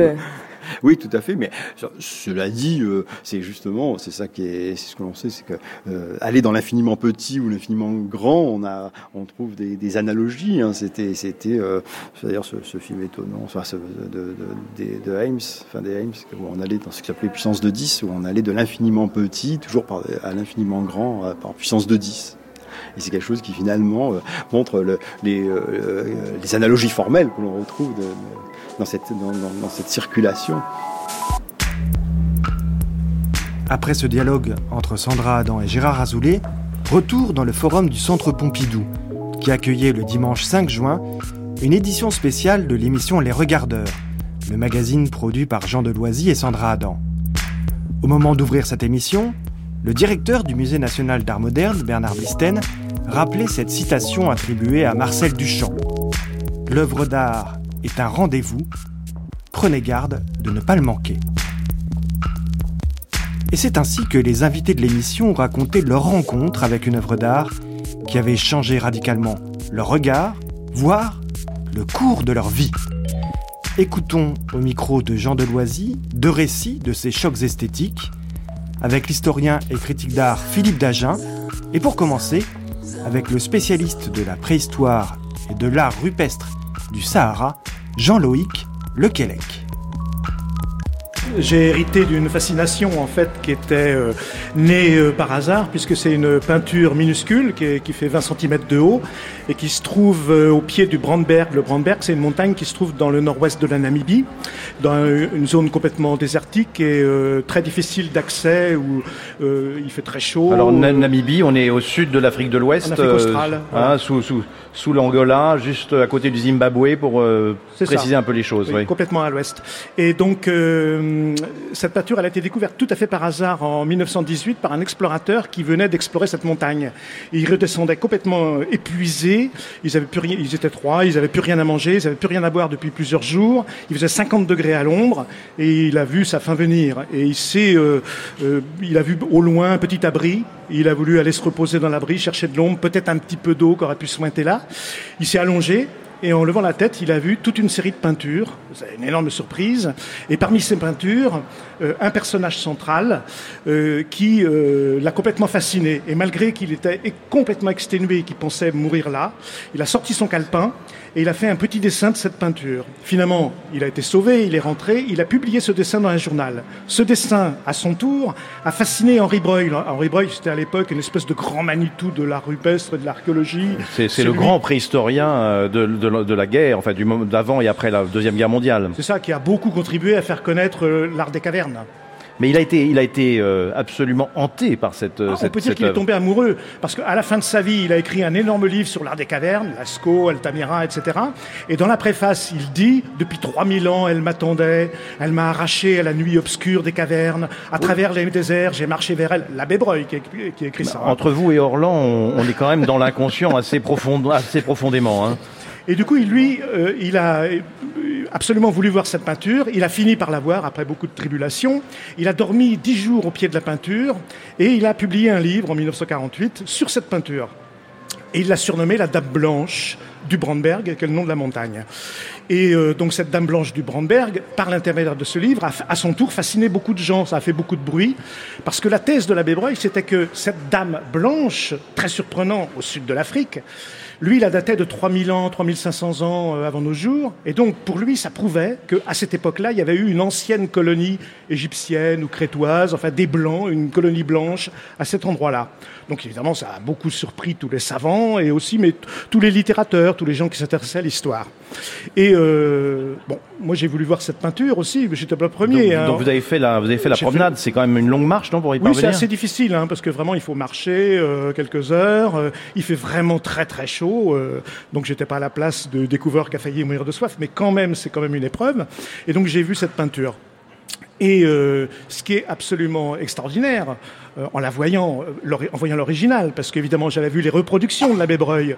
Elle a été reproduite et reproduite dans 10 000 euh, recueils, euh, histoire de l'art, manuels d'anthropologie, etc. Et là, on s'aperçoit tout de suite en la voyant que d'une part, elle n'est pas blanche du tout. Et que non seulement elle n'est pas blanche, mais qu'on peut difficilement l'appeler dame parce qu'elle a un magnifique pénis qu'on voit très très bien. Et qu'en plus, ce pénis est infibulé, c'est-à-dire qu'il y a un piercing. Ce qui est extraordinaire parce que nulle part en Afrique on ne connaît de piercing dans l'anthropologie actuelle. On ne le connaît que dans l'art rupestre. Et donc c'était très étonnant. Et du coup, ça, à mon Le tour. piercing pénien, vous voulez dire C'est Ou ça. le piercing en général ne se trouve Non, pas non, le piercing pénien. Pénien, On ouais. d'autres Ouais. piercings en, en Afrique, mais pénien, il est connu en Indonésie, par exemple, mais pas en Afrique. Et là, c'est un, un exemple magnifique. On le voit très très bien quand on regarde l'original de près. On voit très bien ce piercing. C'est sans doute une plume, d'ailleurs, qui traverse le, le pénis. Une plume d'autruche, probablement. Et donc, étonnante euh, peinture. Du coup, moi aussi, j'ai été euh, fasciné par cette image et j'ai fait une enquête sur cette image et j'ai fini par moi aussi produire un livre uniquement sur cette image. Mais qui est cette dame, comme j'allais le demander à Roland finalement? Qui est cette dame? Alors, cette dame est probablement un jeune homme euh, qui est représenté, qui, qui a le- qui a des peintures corporelles. Mais Vous parliez tout à l'heure du... on, on voyait une- un arc, non Euh, Alors, en il train tient de un arc. chasser Il tient un arc. Probablement que c'est un jeune homme euh, au moment d'une cérémonie d'initiation, d'où le piercing et d'où les peintures corporelles. Euh, c'est sans doute un adolescent, sans doute des Damaras. Les Damaras, c'est le- la population qui vit dans, dans cet endroit-là, un ancêtre des Damaras qui est représenté là au cours d'une cérémonie d'initiation. Mais on- j'ai lu que c'était aussi euh, considéré comme pouvant être un chaman. C'est pas une bonne interprétation Pas pour moi, parce qu'en fait, il n'y a pas de chamanisme en Afrique. C'est euh, tout à fait. Bon, Non, parce qu'il y a des personnages liminaux qui sont à cheval sur le monde féminin et le monde masculin. Oui, Ça aurait et- pu être cela. Et alors c'est le cas justement dans cette peinture, parce qu'autour de ce personnage-là, il y en a d'autres. Il y a des figurations animales aussi, et il y a des personnages très étonnants. Il y a des antilopes autour. Et parmi les autres personnages, il y a des personnages qui ont une tête animale, une tête d'antilope. Donc qui sont justement des personnages liminaux qui sont à mi-chemin entre l'homme et l'animal. Jean-Loïc Lequelec, cette, euh, cette œuvre que vous avez vue, cette Dame Blanche, elle vous a hanté aussi? C'était une, une, Quand vous l'avez rencontrée, ça a été une vraie rencontre au sens fort qu'on essaye de, de formuler aujourd'hui? Oui, parce que j'avais tellement attendu de voir cette image que c'était. Et en plus, à l'endroit où elle se trouve, c'est un endroit désertique. euh, C'est vraiment au milieu des rochers. euh, C'est au milieu de nulle part. Donc c'est extraordinaire de voir cette image. Et en plus, moi, elle a changé mon regard sur mon propre euh, travail d'archéologue parce qu'elle m'a permis de comprendre à quel point un travail scientifique pouvait être infusé par des présupposés. Vous voulez dire qu'il y a une idéologie, comme l'abbé Breuil avait une idéologie dans sa lecture de, de l'œuvre qu'il pensait à un moment donné, d'ailleurs, être méditerranéenne, d'inspiration méditerranéenne? Exactement. Et ce qui s'est passé, en fait, l'abbé Breuil a publié son livre en 1948, et c'est pas tout à fait indifférent parce que euh, à ce moment-là naît l'apartheid.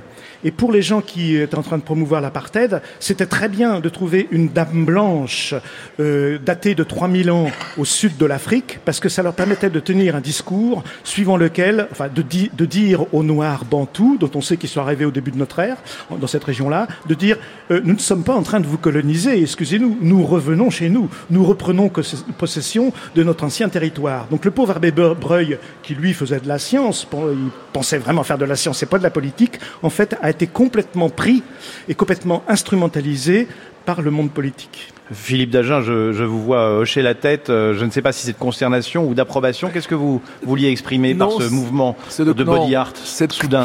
N'exagérons rien. Non, cette, cette consternation, j'ignorais ce que vous venez de nous dire sur la récupération euh, euh, raciste, mais je trouve ça, oui, euh, absolument euh, consternant. Je n'ai pas Mais ça vous terme. paraît, vous qui avez quand même pas mal étudié euh, la réception des œuvres au XXe siècle, et est-ce que c'est quelque chose qui vous paraît plausible que Oh, cette, euh, cette, pré- cette prédominance de l'idéologie sur l'interprétation? Évidemment, euh, c'est non seulement plausible, mais ça me semble tout à fait assuré. Mais alors, je ne pensais pas que la conversation viendrait sur ce sujet, mais quand, au début du XXe siècle, pour rester avec la préhistoire, un certain nombre de ce qu'on appelle les Vénus ont été découvertes, que ce soit celle de Willendorf ou celle de Lossel, euh, en raison de leur, des proportions de leur corps, euh, on a très souvent pensé que cela ne pouvait représenter que euh, des femmes de ce que l'on appelait euh, alors les, les races négroïdes. Et euh, il existe donc des, des tentatives de, de reconstitution où euh, les, les- les sculpteurs euh, sont des hommes de race noire. Et il y a aussi une transposition assez étonnante de la Vénus de Lossel en jeune africaine, au sein nu, tenant une corne, euh, parce que euh, on pensait qu'il y avait une sorte de réalisme des proportions qui devait être interprété dans ces termes-là. La Même ville si- de même si vous pouvez la voir au, au musée de Bordeaux, pour ceux Oui, qui le souhaitent. musée l'Aquitaine, Dites- oui. Dites-moi, Philippe Dagen, euh, vous-même, vous auriez fait une, une rencontre euh, saisissante euh, dans votre longue vie de regardeur? Je- je- J'aurais tendance à penser comme Orlan que j'en ai fait plus d'une. Mais euh, quand vous m'avez posé la, la question, j'ai répondu sans, euh, sans trop réfléchir, partant du principe que si je commençais à réfléchir, je n'aurais plus de réponse satisfaisante à vous donner. Et donc, euh, ce qui m'est venu à l'esprit, en effet, c'est euh, euh, une pérégrination, alors qui en plus était une rencontre au sens physique du terme entre un regardeur qui se trouvait être euh, moi en la circonstance et puis euh, un panneau de, de, de dessin au fond d'une euh, d'une grotte euh, qui venait d'être découverte peu de temps au- auparavant. Et j'ai vraiment pris la notion de rencontre au, au premier sens du terme. C'est-à-dire qu'il y avait un itinéraire pour aller vers quelque chose. Et ce quelque chose de surcroît, je ne savais pas ce que c'était, puisque la grotte venait d'être découverte. Euh, il n'existait pas de, de photographie, et j'ai eu l'immense chance de pouvoir, en compagnie du découvreur, refaire l'itinéraire.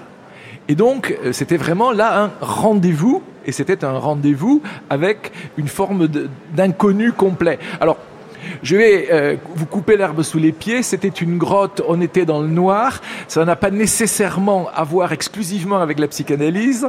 Euh, même Pourtant, si, il y a de quoi faire avec Même vous. si les parois de Ouais. Cussac euh, portent un certain nombre de représentations vulvaires ou de représentations euh, péniennes. C'est Cussac dont vous parlez. C'est Donc ça, c'est une, grotte euh, découverte effectivement assez récemment. C'est une grotte qui a été découverte au début des années 2000, dans des circonstances que j'ai sûrement pas le temps de, de raconter ici. Et le découvreur, qui était un spéléologue, euh, a eu l'intelligence, euh, quand il a eu fait 50 ou 100 mètres, de comprendre qu'il y avait tellement de choses à analyser dans Cussac qu'il n'allait pas euh, prendre le moindre risque. Et donc, on marchait, on, on, était autorisé à marcher exclusivement dans ses pas, le long d'une piste, véritablement, qui devait faire 30 cm. Et euh, il y avait encore les, les- les lames de silex qui étaient tombées dans- sur le passage de tel ou tel des précédents euh, passants. Euh, il y avait, il y a d'ailleurs toujours euh, quatre sépultures, enfin euh, quatre squelettes qui ont été un petit peu, euh, dont les os ont été un peu dispersés par les écoulements d'eau, mais enfin. Euh, et puis au bout de cette assez longue pérégrination, je pense qu'on fait à peu près entre 3 et 400 mètres sous terre, on arrive devant ce que l'on ne voit pas véritablement, une paroi, et soudain, le- le spéléologue donc a éclairé. Et là, j'ai vu ben, ce qui est euh, sur l'écran derrière vous, Jean, mais donc qu'il faut décrire, euh, qui est une paroi d'argile d'une quinzaine de mètres de long à peu près. Je dirais qu'il y a à peu près 3 mètres de haut. Et sur cette paroi, qui est merveilleusement modelée par euh, les eaux souterraines, euh, il y a une sorte d'agrégat d'animaux, euh, bisons, chevaux, mammouths, euh, qui ont été dessinés, puisqu'il n'y a pour ainsi dire pas de couleur à Cussac. C'est que de la gravure C'est ce que- quasiment que de la gravure. Il y a quelques ponctuations euh, de manganèse, mais c'est quand même vraiment exceptionnel. C'est vraiment du dessin. Avec, alors ensuite on pourrait passer des heures à analyser les procédés graphiques, euh, la question des proportions, puisque certaines de ces gravures sont de très grandes dimensions. Euh, Il y a un cheval dont on pourrait presque dire qu'il est grandeur nature. Donc euh, là, c'était une rencontre dans la mesure où quand la lumière s'est faite, quand les, deux torches sont allumées, voyez, comme si vous découvriez Lascaux, voyez, tout ce monde euh, qui m'est apparu. Et là, c'était vraiment une, une prodigieuse rencontre. Et on m'a dit que le, que le, le trait était extrêmement blanc, c'est-à-dire qu'il Oui. y avait un contraste qui permet de les lire mieux que mieux qu'ailleurs, Ah, probablement, c'est merveilleusement lisible, mais ça c'est dû aussi au fait que la paroisse est légèrement calcitée, enfin a été légèrement recouverte ensuite de calcite au fil du temps, et donc l'argile est restée ocre clair, et en effet euh, les gravures apparaissent dans une nuance euh, relativement plus, plus claire. Mais c'était impensable, si vous voulez, d'être là. Euh, il, y avait, il y a toujours, euh, le long de, l'itinéraire, euh, il y a les traces de charbon de bois qui ont été faites par les précédents passants, qui étaient donc il y a 25 000 ans euh, des hommes de ce qu'on appelle l'époque gravétienne, euh, qui avaient mouché leurs torches pour, pour continuent à éclairer, et vous aviez encore les charbons de bois qui étaient pris dans l'argile. Euh, la grotte avait été fermée par un éboulement, semble-t-il, très peu de temps après que les dessins ont été exécutés. Donc elle était dans un état, pour ainsi dire, de- complètement intact.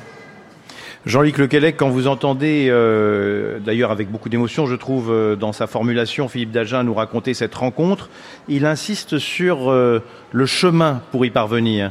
Tout à l'heure, vous disiez que vous aussi, vous aviez fait le voyage pour la Dame Blanche, mais dans votre expérience d'anthropologue, de préhistorien, ce chemin, vous pensez que c'est un chemin qui est construit par ceux qui inventent les sites essentiels? Construit non, parce que la grotte évidemment est naturelle. Mais construit au sens mental, hein, exactement, euh, ouais. voilà, c'est ça, qui participe de l'œuvre. En fait, euh, euh, c'est vrai qu'on on a l'habitude de voir les œuvres dans des musées, et donc de rentrer dans un endroit où on sait qu'on va voir des œuvres, et elles sont alignées les unes à côté des autres, bon, et on, on- elles sont dans des cadres. Euh, alors que là, pour ce qui concerne l'art préhistorique et l'art rupestre en général, le musée, il est partout. C'est- C'est c'est tout l'endroit qui est un musée, que ce soit une grotte ou que ce soit de, de la rupestre de plein air, parce que là, la Dame Blanche, c'est un tout petit abri, mais en plein air. Beaucoup d'endroits, c'est en plein air, et il faut y aller. On peut pas faire autrement que d'y aller. Il faut marcher, et parfois c'est difficile. Dans une grotte, c'est dans l'obscurité, c'est pas facile, ça glisse. Des fois, on risque de se casser la, de se casser la tête sur une stalagmite. Bon, et quand c'est en plein air, quand c'est en Afrique, il faut marcher, il fait 50 degrés à l'ombre, on a soif, on en a vite un peu marre. Euh, mais ça fait partie, quand on arrive, alors là, du coup, quand on arrive devant l'œuvre d'un seul coup, parce que on les voit vraiment parfois que quand on a le nez dessus, c'est vraiment quelque chose qui est extrêmement euh, frappant, parce que il y a tout ce cheminement avant. Après cet extrait de l'émission Les Regardeurs, nous prolongeons notre exploration des rencontres proposées par le Centre Pompidou et France Culture à l'occasion du week-end Imagine les 4 et 5 juin dernier. Nous retrouvons maintenant Arnaud Laporte qui a réuni autour de lui trois créateurs pour tenter de répondre à cette question qu'est-ce qu'être moderne? Au micro d'Arnaud Laporte et autour de la table, dans le forum du Centre Pompidou, Olivier Cadio, Bertrand Lavier et Gloria Friedman. Gloria Friedman qui promène euh, son élégance et sa vision du monde euh, à travers une œuvre euh, protéiforme, comme l'on dit. Sculpture, photographie, dessin, peinture, installation. Euh, qui interroge sans relâche, mais toujours avec un sourire en coin, l'état euh, peu réjouissant de notre monde. L'œuvre de Gloria Friedman a été présentée lors de nombreuses expositions personnelles, ici même au Centre Pompidou en 1980, puis en 1995 à la Fondation Mact à Saint-Paul-de-Vence en 2013, et puis participation bien sûr à des expositions collectives, notamment à la Documenta de Cassel numéro 8, c'était en 87, au Musée du Louvre euh, en 2007, au Centre Pompidou à nouveau en 2009 ou encore au Palais de Tokyo en 2013. La vie de Bertrand Lavier a changé le jour où il est rentré dans une galerie d'art alors qu'il était encore étudiant en horticulture, euh, héritier de Marcel Duchamp et de Raymond Hins. Il connaît son histoire de l'art sur le bout des doigts et lui aussi ne cesse de questionner notre rapport à l'art et au monde. Si Gloria Friedman a toujours un sourire en coin, Bertrand Lavier est plutôt du genre à éclater de rire, comme on a pu le constater euh, ici même il y a trois ans, lorsque le Centre Pompidou lui a proposé une grande exposition rétrospective qu'il a intitulée, merveilleux titre, Bertrand Lavier depuis 1969. Euh, on peut voir aussi euh, cet éclat de rire, et cet humour et cette finesse à la Monnaie de Paris avec Merci Raymond. Enfin Olivier Cadio, écrivain, dramaturge, traducteur, euh, traduction alors de textes bibliques, euh, de Gertrude Stein, euh, adapté Ibsen ou Tchekhov aussi pour les mises en scène de Thomas Ostermeyer. Et puis aussi euh, écrit des paroles pour Alain Bachung ou Rodolphe Burger, ce qui n'est pas rien. Euh, vous avez été artiste invité du Festival d'Avignon et tout cela, vous le faites euh, en parallèle de ce travail d'écriture, ce, ce, ce sillon que vous creusez pardon, dans le dernier opus en, en date, c'est la très sérieuse et hilarante histoire de la littérature récente, tome 1. Alors, pour finir de présenter nos invités, j'ajouterais qu'ils sont rares celles et ceux euh, que nous interrogeons à nos micros et avec qui on a envie de prolonger euh, le moment, de préférence autour d'une table. C'est le cas avec ces trois-là. C'est pour ça que j'ai eu envie de les, de les convier pour répondre à cette très angoissante question. Qu'est-ce qu'être moderne? Euh, Pour mieux cerner peut-être le profil de celles et ceux qui vont y répondre, vous demandez d'abord, dans un premier temps, très sérieusement, quelle a été votre réaction quand je vous ai proposé ce moment d'échange autour de cette question? Olivier Cadio Ben, j'ai accepté parce que c'était vous, c'est- vraiment. Sinon j'aurais refusé parce que je suis pas du tout amateur de débat. Moi je fais plutôt des lectures, des où je fais, je je je- pas d'idée générale, j'ai pas tellement de. Et puis bon. Après j'étais très très angoissé. hein. Tous les matins comme le capitaine Haddock, je, je suis pensé à moi égoïstement. Qu'est-ce qu'être moderne? J'ai pensé à moi. Est-ce que je suis moderne? Et donc tous les matins je dis je suis moderne, je suis pas moderne. Ah, je suis moderne. Ah non, je ne sais pas. Et puis j'ai pensé que j'étais pas moderne pendant. Ouais. Si j'avais à choisir, s'il y avait deux gros boutons moderne ou classique, je, tape moderne. Mais s'il y a moderne, pas moderne, je tape pas moderne. Donc on recommence Ah. l'exercice à zéro. Ouais. C'est un vrai. Non, je vais pas prendre toute la parole, mais pour dire que c'est un sujet euh, tellement compliqué, tellement bizarroïde, que j'avais envie de m'en approcher très très près. C'est pour ça que j'ai fait ce petit livre que vous avez cité. Euh, parce que c'est vrai que quand j'ai été a- a- artiste du Festival Avignon, il y a une journaliste du, du- que je ne nommerai pas qui, qui a, qui a commencé l'article en disant ça y est, on a un moderne. Ah, et c'était vous Mais c'était en 2010. Alors être moderne en 2010 m'a paru très très étrange. Voire douteux, voire inquiétant Non, parce que c'est pas vrai. Parce que euh, parce que le moderne marche avec le pas moderne, le pré-moderne marche avec le post, l'anté marche avec le futur. Je ne sais pas. On va, mais je les laisse répondre. On va creuser ces différentes galeries. voilà. Bertrand Lavier, comment vous avez réagi à cette proposition? Ben, vous m'auriez invité il y a 50 ans, c'était plus facile de répondre. Parce que euh, moderne, il y a 50 ans, on voit à peu près ce que ça recouvre. C'était assez, assez facile. Il y, a- beaucoup de, gens qui avaient des idées précises. Au cinéma, par exemple, Jacques Tati savait ce que c'était qu'être moderne, même s'il aimait pas ça. Aujourd'hui, c'est vraiment beaucoup plus compliqué. Je vais vous donner un exemple très simple. Euh, Ce que je connais le moins mal, c'est quand même le monde de l'art. Quand j'avais 20 ans, un artiste qui était place du Tertre ne pensait même pas qu'il pouvait exposer à la Documenta de Cassel. Parce que c'était très clivé, l'esthétique moderne était extrêmement manifeste.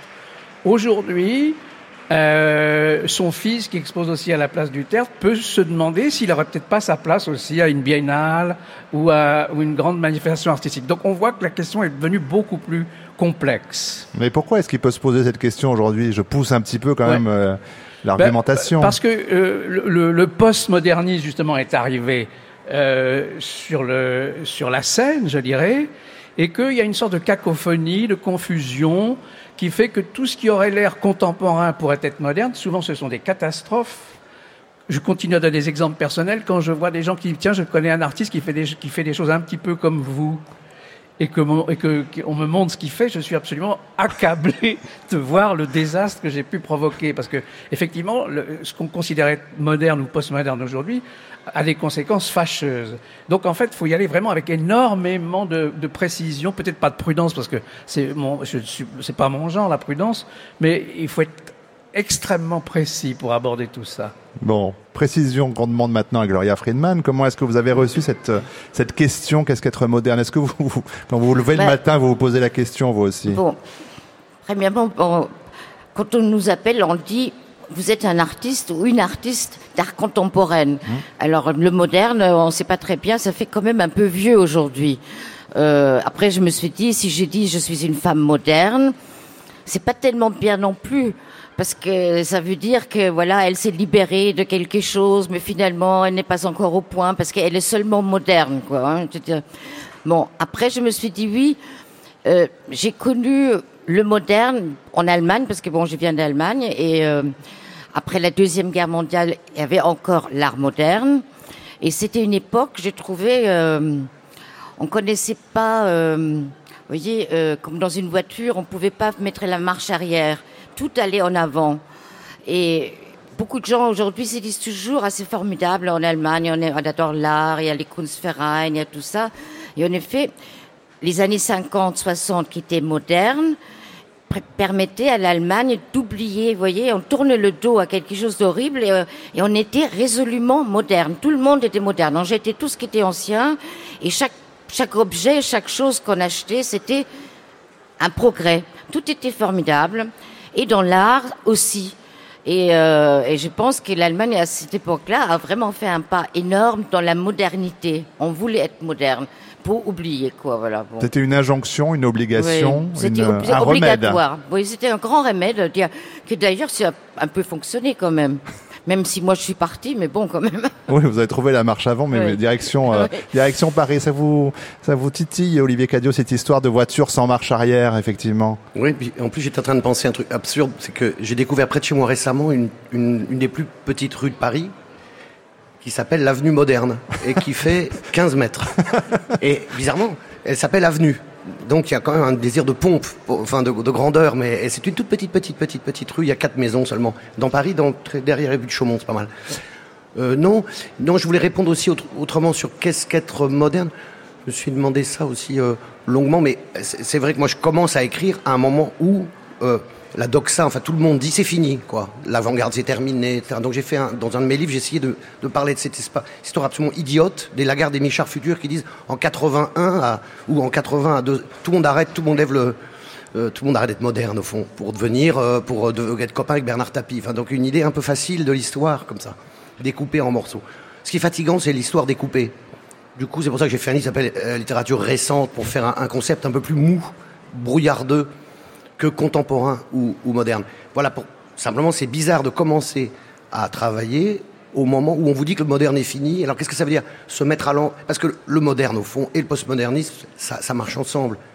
C'est très compliqué parce que les Américains et les Français ont pas la même datation en plus. C'est pas au même moment dans la littérature. Il y a aussi un autre truc, c'est que dans tous les champs, comme on dit maintenant, c'est un mot un peu, c'est pas très joli, mais en littérature, en philo, en histoire, dans les, dans l'art et en musique, le mot moderne n'a pas le même sens. Alors ça complique, non seulement historiquement, mais en plus dans toutes les, discussions, les collaborations qu'on peut avoir avec des gens. Je sais pas, Bruno Latour, il, il comprend pas ce que c'est que le moderne en littérature, alors qu'il travaille sur le moderne absolument comme question avec une intensité folle. Voilà. Donc tout ça est tellement enchevêtré qu'il faut, à mon avis, se laisser aller. Il faut se détendre avec cette question dure. Détendons-nous, mais Bertrand Lavier, on est ici au Musée national d'art moderne. Ah oui. Euh, les mots ont un sens. euh, Il, il est au-dessus de nos têtes, ce musée. Et, euh, oui, les mots ont un sens. Il y a une chose aussi qui l'art, c'est un, un domaine qui est intéressant parce que c'est au, au- au carrefour de tous les paradoxes. Et alors, on est très très habitué maintenant à pouvoir manipuler des choses contradictoires. Si je prends un exemple dans un autre domaine, par exemple, Pierre Rabhi est aussi moderne qu'Elon Musk. Pour les gens qui ne savent pas, Elon Musk, c'est celui qui fait les voitures électriques, qui va envoyer les gens sur Mars, etc. Et donc, il est aussi moderne que, que Pierre Rabhi, qui est dans les Cévennes, qui pense qu'il faut cultiver des carottes. Ils ont tous les deux tort et raison, je pense. Ils ont- tous les deux raison, plus exactement. Euh, et donc, euh, l'art a cette faculté de pouvoir euh, capter ça pour en faire son miel. Et je suis complètement d'accord avec euh, Olivier, c'est que la légèreté me semble être euh, la vertu cardinale alors de ce que pourrait être la modernité aujourd'hui. Euh, Le grand ennemi, alors la c'est le poids. Alors, euh, comme on disait, Dieu qu'ils étaient lourds, mais ça dépasse ça.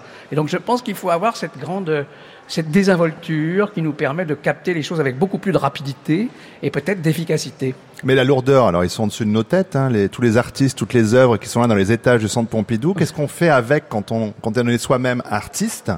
Euh, C'est de Oh. la famille, ce sont Oui, des bah alors, moi, des j'ai- j'ai une modèles? J'ai une, formule un, un peu facile, mais enfin, je- elle est vraie pour moi. Je ne suis pas du tout pour la table rase. Moi, je dis que, euh, au contraire, on monte sur la table. Donc, en fait, les, gens qui nous précèdent, on peut en faire quelque chose. Souvent, on a un héritage qui est plutôt agréable. C'est pas du tout euh, un handicap. Si on est handicapé par un héritage, on n'en est pas tellement digne en réalité. Et donc, je pense qu'effectivement, le, voilà, le- modernisme qui est au-dessus de nos têtes, on peut, on peut en faire autre chose, heureusement. D'ailleurs, c'est ce qu'ils ont fait eux aussi, d'une certaine manière. Mais vous continuez, et c'est aussi votre claque, Gloria Friedman, à, prendre des formes existantes, à, à partir aussi parfois de travaux des autres, mais pour euh, euh, installer un, pas de côté, une autre façon de, de regarder les œuvres qui sont là au Centre Pompidou, par exemple, euh, pour proposer euh, un nouveau regard sur le monde. Donc qu'est-ce qu'on fait avec ceux qui étaient là avant, ces modernes-là? Bah, Ces modernes-là, c'est comme les, c'est pareil comme si on regarde un, Jérôme Bosch ou si je regarde Lascaux. Voilà, tout est là, c'est à notre portée. Et en même temps, quand vous êtes artiste vivant, contemporain, alors parce que tout le monde était, chaque artiste était contemporain à un moment donné quand même de son époque, ce qui veut pas dire qu'il est alors moderne, parce que bon, bah, alors euh, il était peut-être autre chose. Nous, on n'a pas encore tous ces mots, hein, parce qu'il y avait le Bauhaus, il y a le Neue Sachlichkeit, il y a le Dada, et nous, on est, on est quoi? On est contemporain. On a la vidéo, c'est tout, euh, vous voyez, des choses comme ça, mais c'est c'est pas tellement des grandes théories. Euh, bon, alors je pense que on est placé comme sur un rond-point. On regarde le trafic du monde qui va autour et on prend ce qu'on a envie de prendre, de quoi on veut parler. Et ben voilà, on vit avec la vie d'aujourd'hui. Mais bien sûr, on est influencé par tout ce qui s'était fait avant. Heureusement, c'était cadeau quand même, c'est pas mal. Mais justement, Olivier Cadio aussi, euh, moderne et postmoderne sont alors vos pères, vos grands-pères. La question, euh, c'est qu'est-ce qu'on fait de cet héritage? Mais vous disiez tout à l'heure que vous vous entriez en littérature au moment où on vous dit bon, ça y est, c'est fini. Donc, quelles sont les manœuvres? Qu'est-ce qu'on fait pour s'inscrire quand même dans, dans cet héritage-là, de dire euh, j'en veux, j'en veux pas, qu'est-ce que je garde, qu'est-ce que je rejette, qu'est-ce que je propose moi pour avancer? Là, on est sur l'histoire de la marche avant, peut-être? Oui, on peut, on peut être méchant avec les vieux modernes, mais soi-même devenir un bébé moderne, non? On pourrait. Le bébé moderne, voilà, c'est ça que je pourrais revendiquer. C'est-à-dire, pour le coup, pour aller dans, votre sens, retrouver une certaine fraîcheur. Dada, voilà, mais hein, ça ne veut pas dire qu'il faut refaire les mêmes gestes que Dada, mais si on pouvait retrouver, on a le droit d'aller chercher dans la boîte à outils et de retrouver quelques instants peut-être, ou sur un travail particulier, des sensations de fraîcheur et de nouveauté. Et ça, ça s'appelle pas nécessairement la modernité, ça s'appelle un libre usage. Enfin, là, on dit tous la même chose, je crois. C'est-à-dire, c'est, on, est, on a plutôt une, on est très optimiste, j'ai l'impression. C'est une table ronde super optimiste. Mais oui, mais parce pas que du vous tout avez... décliniste, parce que la question du moderne laisse toujours entendre un truc du genre une catastrophe épouvantable. On sent que le truc s'écroule au ralenti, on voit des, buildings. hein. C'est vrai. C'est, très très ennuyeux comme question. C'est pourquoi vous nous avez invités. Oui, parce que vous, vous partagez euh, l'appétit, le désir, l'envie, euh, voilà, d'être dans une production qui, euh, qui, certes, nous donne à penser, mais qui le fait avec une sorte de, Oui. Ouais. d'élégante distance. mais vous- Euh, oui. Gloria Friedman Mais vous croyez pas que peut-être cette discussion autour de ces mots modernes dans un, dans un, dans un immeuble, voilà, vraiment, qui est moderne, il y a de l'art moderne, avec des artistes contemporains qui sont vivants, qui sont là, il y a quelque chose qui va pas là-dedans. Je pense que c'est très compliqué, parce que on veut bien être moderne, parce que bon, mais en même temps, on est vivant, on est là, et alors la modernité, ça nous semble quand même un petit peu historique. Partagez ce point de vue, euh, Olivier Cadio Oui, parce qu'on pourrait aussi oublier l'histoire de l'art, l'histoire de la littérature, etc., et, et penser la modernité de manière très, simple, presque en termes politiques. Alors, je ne sais pas si c'est nécessairement une bonne chose. Il y a ceux qui veulent avancer, ceux qui veulent. Bon, on pourrait aussi résumer, résumer notre conversation à l'extrême, à un truc presque comportemental, comme les choses sont de gauche, Le de droite. progrès ou la réaction? Oui. Non, mais c'est, voilà, oui, et c'est très, très. Ce qui est intéressant plutôt, c'est que je pense que chaque artiste de toute discipline, c'est quelqu'un qui, à un moment donné, est à un point précis, minuscule de l'histoire. Et ce qui est amusant, c'est pour ça que moi je- j'aime euh, la littérature, l'art, parce que c'est, his- c'est historique, mais pas au sens avec un grand H. C'est inversement la, la merveilleuse possibilité que quelqu'un nous offre un réglage que lui-même a devant cette confusion, parce que c'est le même problème il y a 20 ans, il y a 30, évidemment en 1880. Donc la question, c'est que quelqu'un nous offre non pas une, une- une issue, une sortie, un réglage, un cocktail, presque, et nous dit voilà. Et donc c'est c'est merveilleux de lire ou de voir ou d'entendre cette position, cette longitude, latitude. Et que finalement c'est notre boulot de répondre à cette question toute la journée. Donc euh, c'est dur en une demi-heure. Parce que c'est parce que c'est euh, une vie entière. Voilà, je vais faire un, je tirer, faire tirer les larmes. Non Bertrand Lavier Il y, a- il y a une chose qui, qui nous réunit tous, tous les trois, peut-être même tous les quatre, mais parce que, bon, Arnaud, vous êtes un peu plus jeune, mais euh, on a assisté quand même à de grandes déconfitures idéologiques Et ça, on peut pas en faire l'économie. On a, on a quand même vu énormément de grands baissés de pantalons, de grands retournements de vestes idéologiques, etc., de grands ravages qui ont été faits avec ça.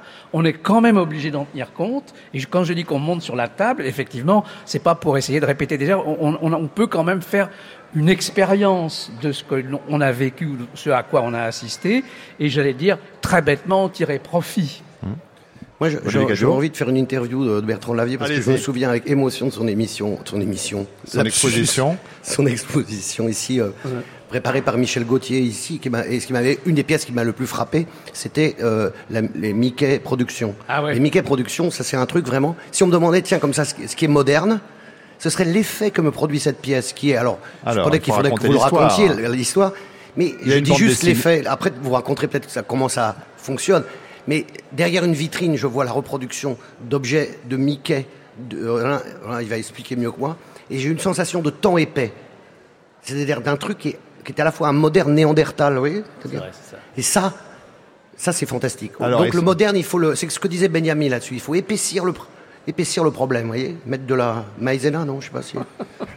Bertrand Lavier, explication. euh, une bande dessinée, Mickey va euh, au Ouais. musée. Alors, en- en- en- très, très brièvement, une bande dessinée de Walt Disney raconte des aventures de Mickey dans un musée d'art moderne. Une vraie bande dessinée du vrai Walt Disney. Voilà, hein. et, le, et le, le studio Disney crée un musée imaginaire avec des œuvres de, de fiction qui représentent ce qu'était l'art contemporain de l'époque, c'est-à-dire la fin des années 50. Et effectivement, le- leur diagnostic est extrêmement efficace et très juste. Ils ont perçu ce que c'était que la modernité de, de manière extrêmement, j'allais dire presque brutale et à la fois élégante.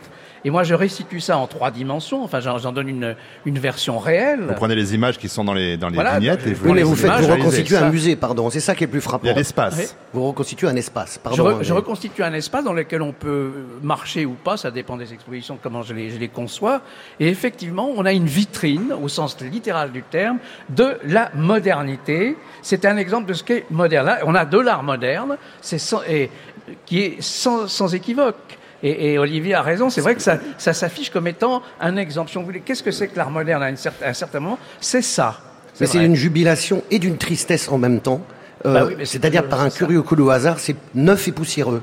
Oui. Et c'est- ce serait ça le moderne, non? Poussiéreux. Enfin, Je sais pas, je dis ça comme ça, mais. Gloria Friedman, quand vous, vous avez installé vos œuvres, no- notamment au musée du Louvre, avec ces grandes silhouettes qui tenaient des pendules à la main, qu'est-ce que vous vouliez marquer sur la question du temps? Parce que la question de la modernité, c'est une question aussi du rapport au temps. Qu'est-ce qu'ils faisaient là, ces visiteurs?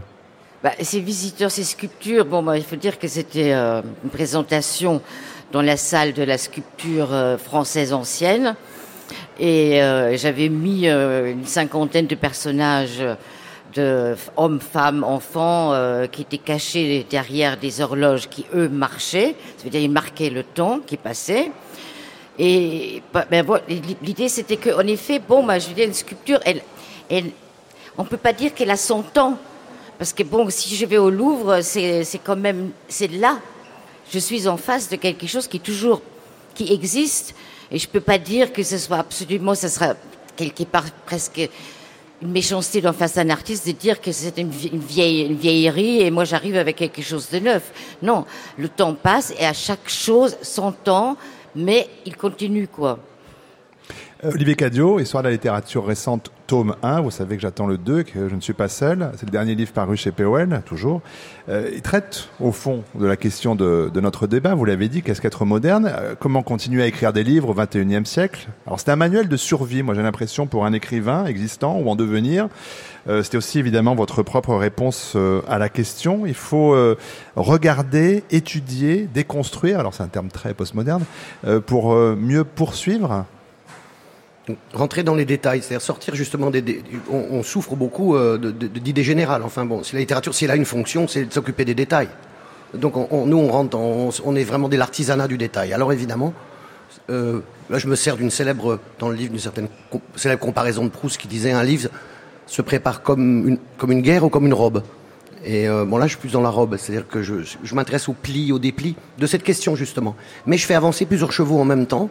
Comme il y a plusieurs tomes, ça va, ça va s'arranger peut-être à la fin. Enfin, voilà, on va, on va trouver la solution.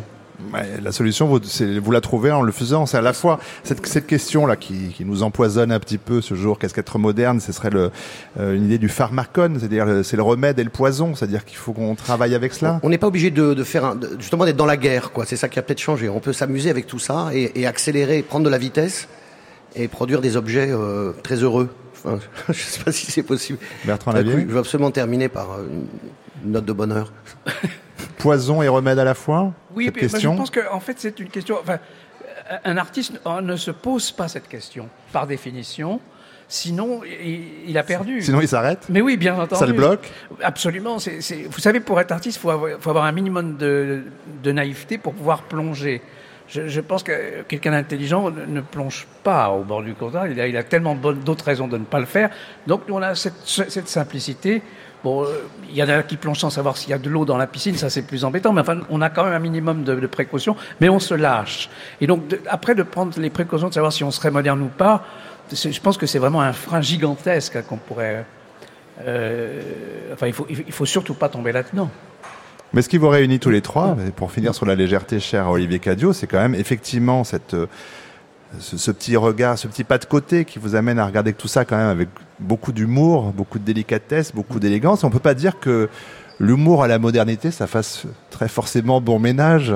C'est vrai que ce qui a plombé euh, une certaine partie de la littérature française, Olivier Cadio, euh, a été Non mais était euh, peu c'est pourvu c'est pour ça qu'il faut revenir bébé. Les, je veux dire Dada, euh, Satie, quand ils font des, je sais pas si c'est ça le mode ou le, le mode. Il y a même le our moderne, non, qui a comme concept qui fait très très peur. Le moderne au-dessus du moderne. Ah, c'est le moderne. euh, je veux dire euh, fondamental comme ça, qui fait très peur. Non, l'académisme, l'esprit de sérieux, les, les- c'est tout à fait normal. Nous, notre travail aussi, c'est et d'ailleurs, on- n'évite pas nous-mêmes de tomber dans le panneau, j'en suis sûr, mais c'est de faire ce travail de voilà de feuilletage et pour essayer encore une fois d'alléger, de reprendre les gestes quelquefois, non pas en les copiant. les- Par exemple, moi j'ai fait du cotop euh, très jeune sans savoir que c'en était, par exemple. Si j'avais su que William Burroughs avait inventé ou les- ça, j'aurais pas osé. Donc je reviens alors là, Ça, une certaine naïveté. Alors quelquefois on a de la chance. On peut reprendre un geste moderne, voilà. Je, je sais pas, j'ai l'intention. Je vais peut-être faire des, des rideaux comme avec des matelas, vous savez, des, toiles. J'ai j'ai eu une idée ce matin. Je sais pas si personne n'a fait, non Non. Je peux- Des des, rayures. des choses rayées comme ça. Et puis ça pourrait éventuellement habiller des, des colonnes, je sais pas. Très une moderne. idée. Je me suis dit ça ce matin, mais demain j'aurai une autre idée. C'est pour ça aussi que j'ai un, un- un- un- un- voilà, j'ai un personnage qui, qui est un artiste raté dans tous mes livres. Ça m'arrange. Ça vous arrange bien. Gloria. Friedman, ce pas de côté, cette euh, dimension d'humour, d'élégance, vous la revendiquez? Ça dépend de, quoi je veux parler, quoi. Je veux dire, c'est vraiment. Non, et, je, je, je suis tout à fait d'accord avec Bertrand. Euh, comme vous êtes artiste, comme vous invitez des artistes ici, ils parleront complètement différemment si quelqu'un qui est un théoricien, un critique d'art, qui cherche toujours à classifier quelque part. Nous, quelque part, mais on n'a que faire une chose. On s'en fout un petit peu et après on rentre à nouveau dedans quand on parle avec d'autres. Mais au début, on est un peu vierge, quoi, quand même, quoi. Je veux dire, c'est, c'est un état assez formidable. C'est, c'est ce qu'on souhaite. Bon, le mieux c'est d'arrêter la discussion. Donc, qu'est-ce que vous en pensez, Bertrand Lavier? Pour vous continuez vous à travailler? Ah, mais oui, je continue à travailler. Faudrait pas que ça vous encombre l'esprit cette question-là. Absolument pas. Non, mais c'est- souvent même, c'est même plutôt amusant de considérer que c'est, c'est justement à côté de nous. Mais il y a des figures qui sont intéressantes. Par exemple, dans, dans le passé, on voit bien, je sais pas si on voit Picasso et Picabia, par exemple, qui sont deux artistes très connus. On, voit bien la différence de style qu'il peut y avoir dans la manière de, de faire de l'art ou de faire de la peinture entre ces deux personnalités. Il y en a une que je préfère à l'autre. Qu'est-ce qu'être moderne? Pour répondre à cette question, étaient réunis autour d'Arnaud Laporte, Olivier Cadio, Gloria Friedman et Bertrand Lavier.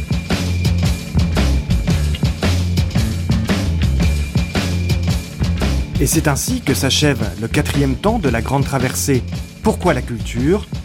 Les programmes que vous venez d'entendre ont été enregistrés au mois de juin dernier à l'occasion du week-end Imagine, un week-end de célébration de la création et des idées coproduit par France Culture et le Centre Pompidou.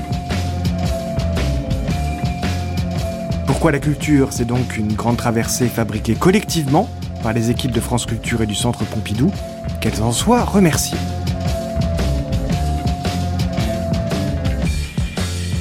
Une émission présentée par Vincent Lemaire, réalisée par Gaël Ginon, prise de son et mixage, Adrien Gaza, Étienne Leroy et Claude Niort.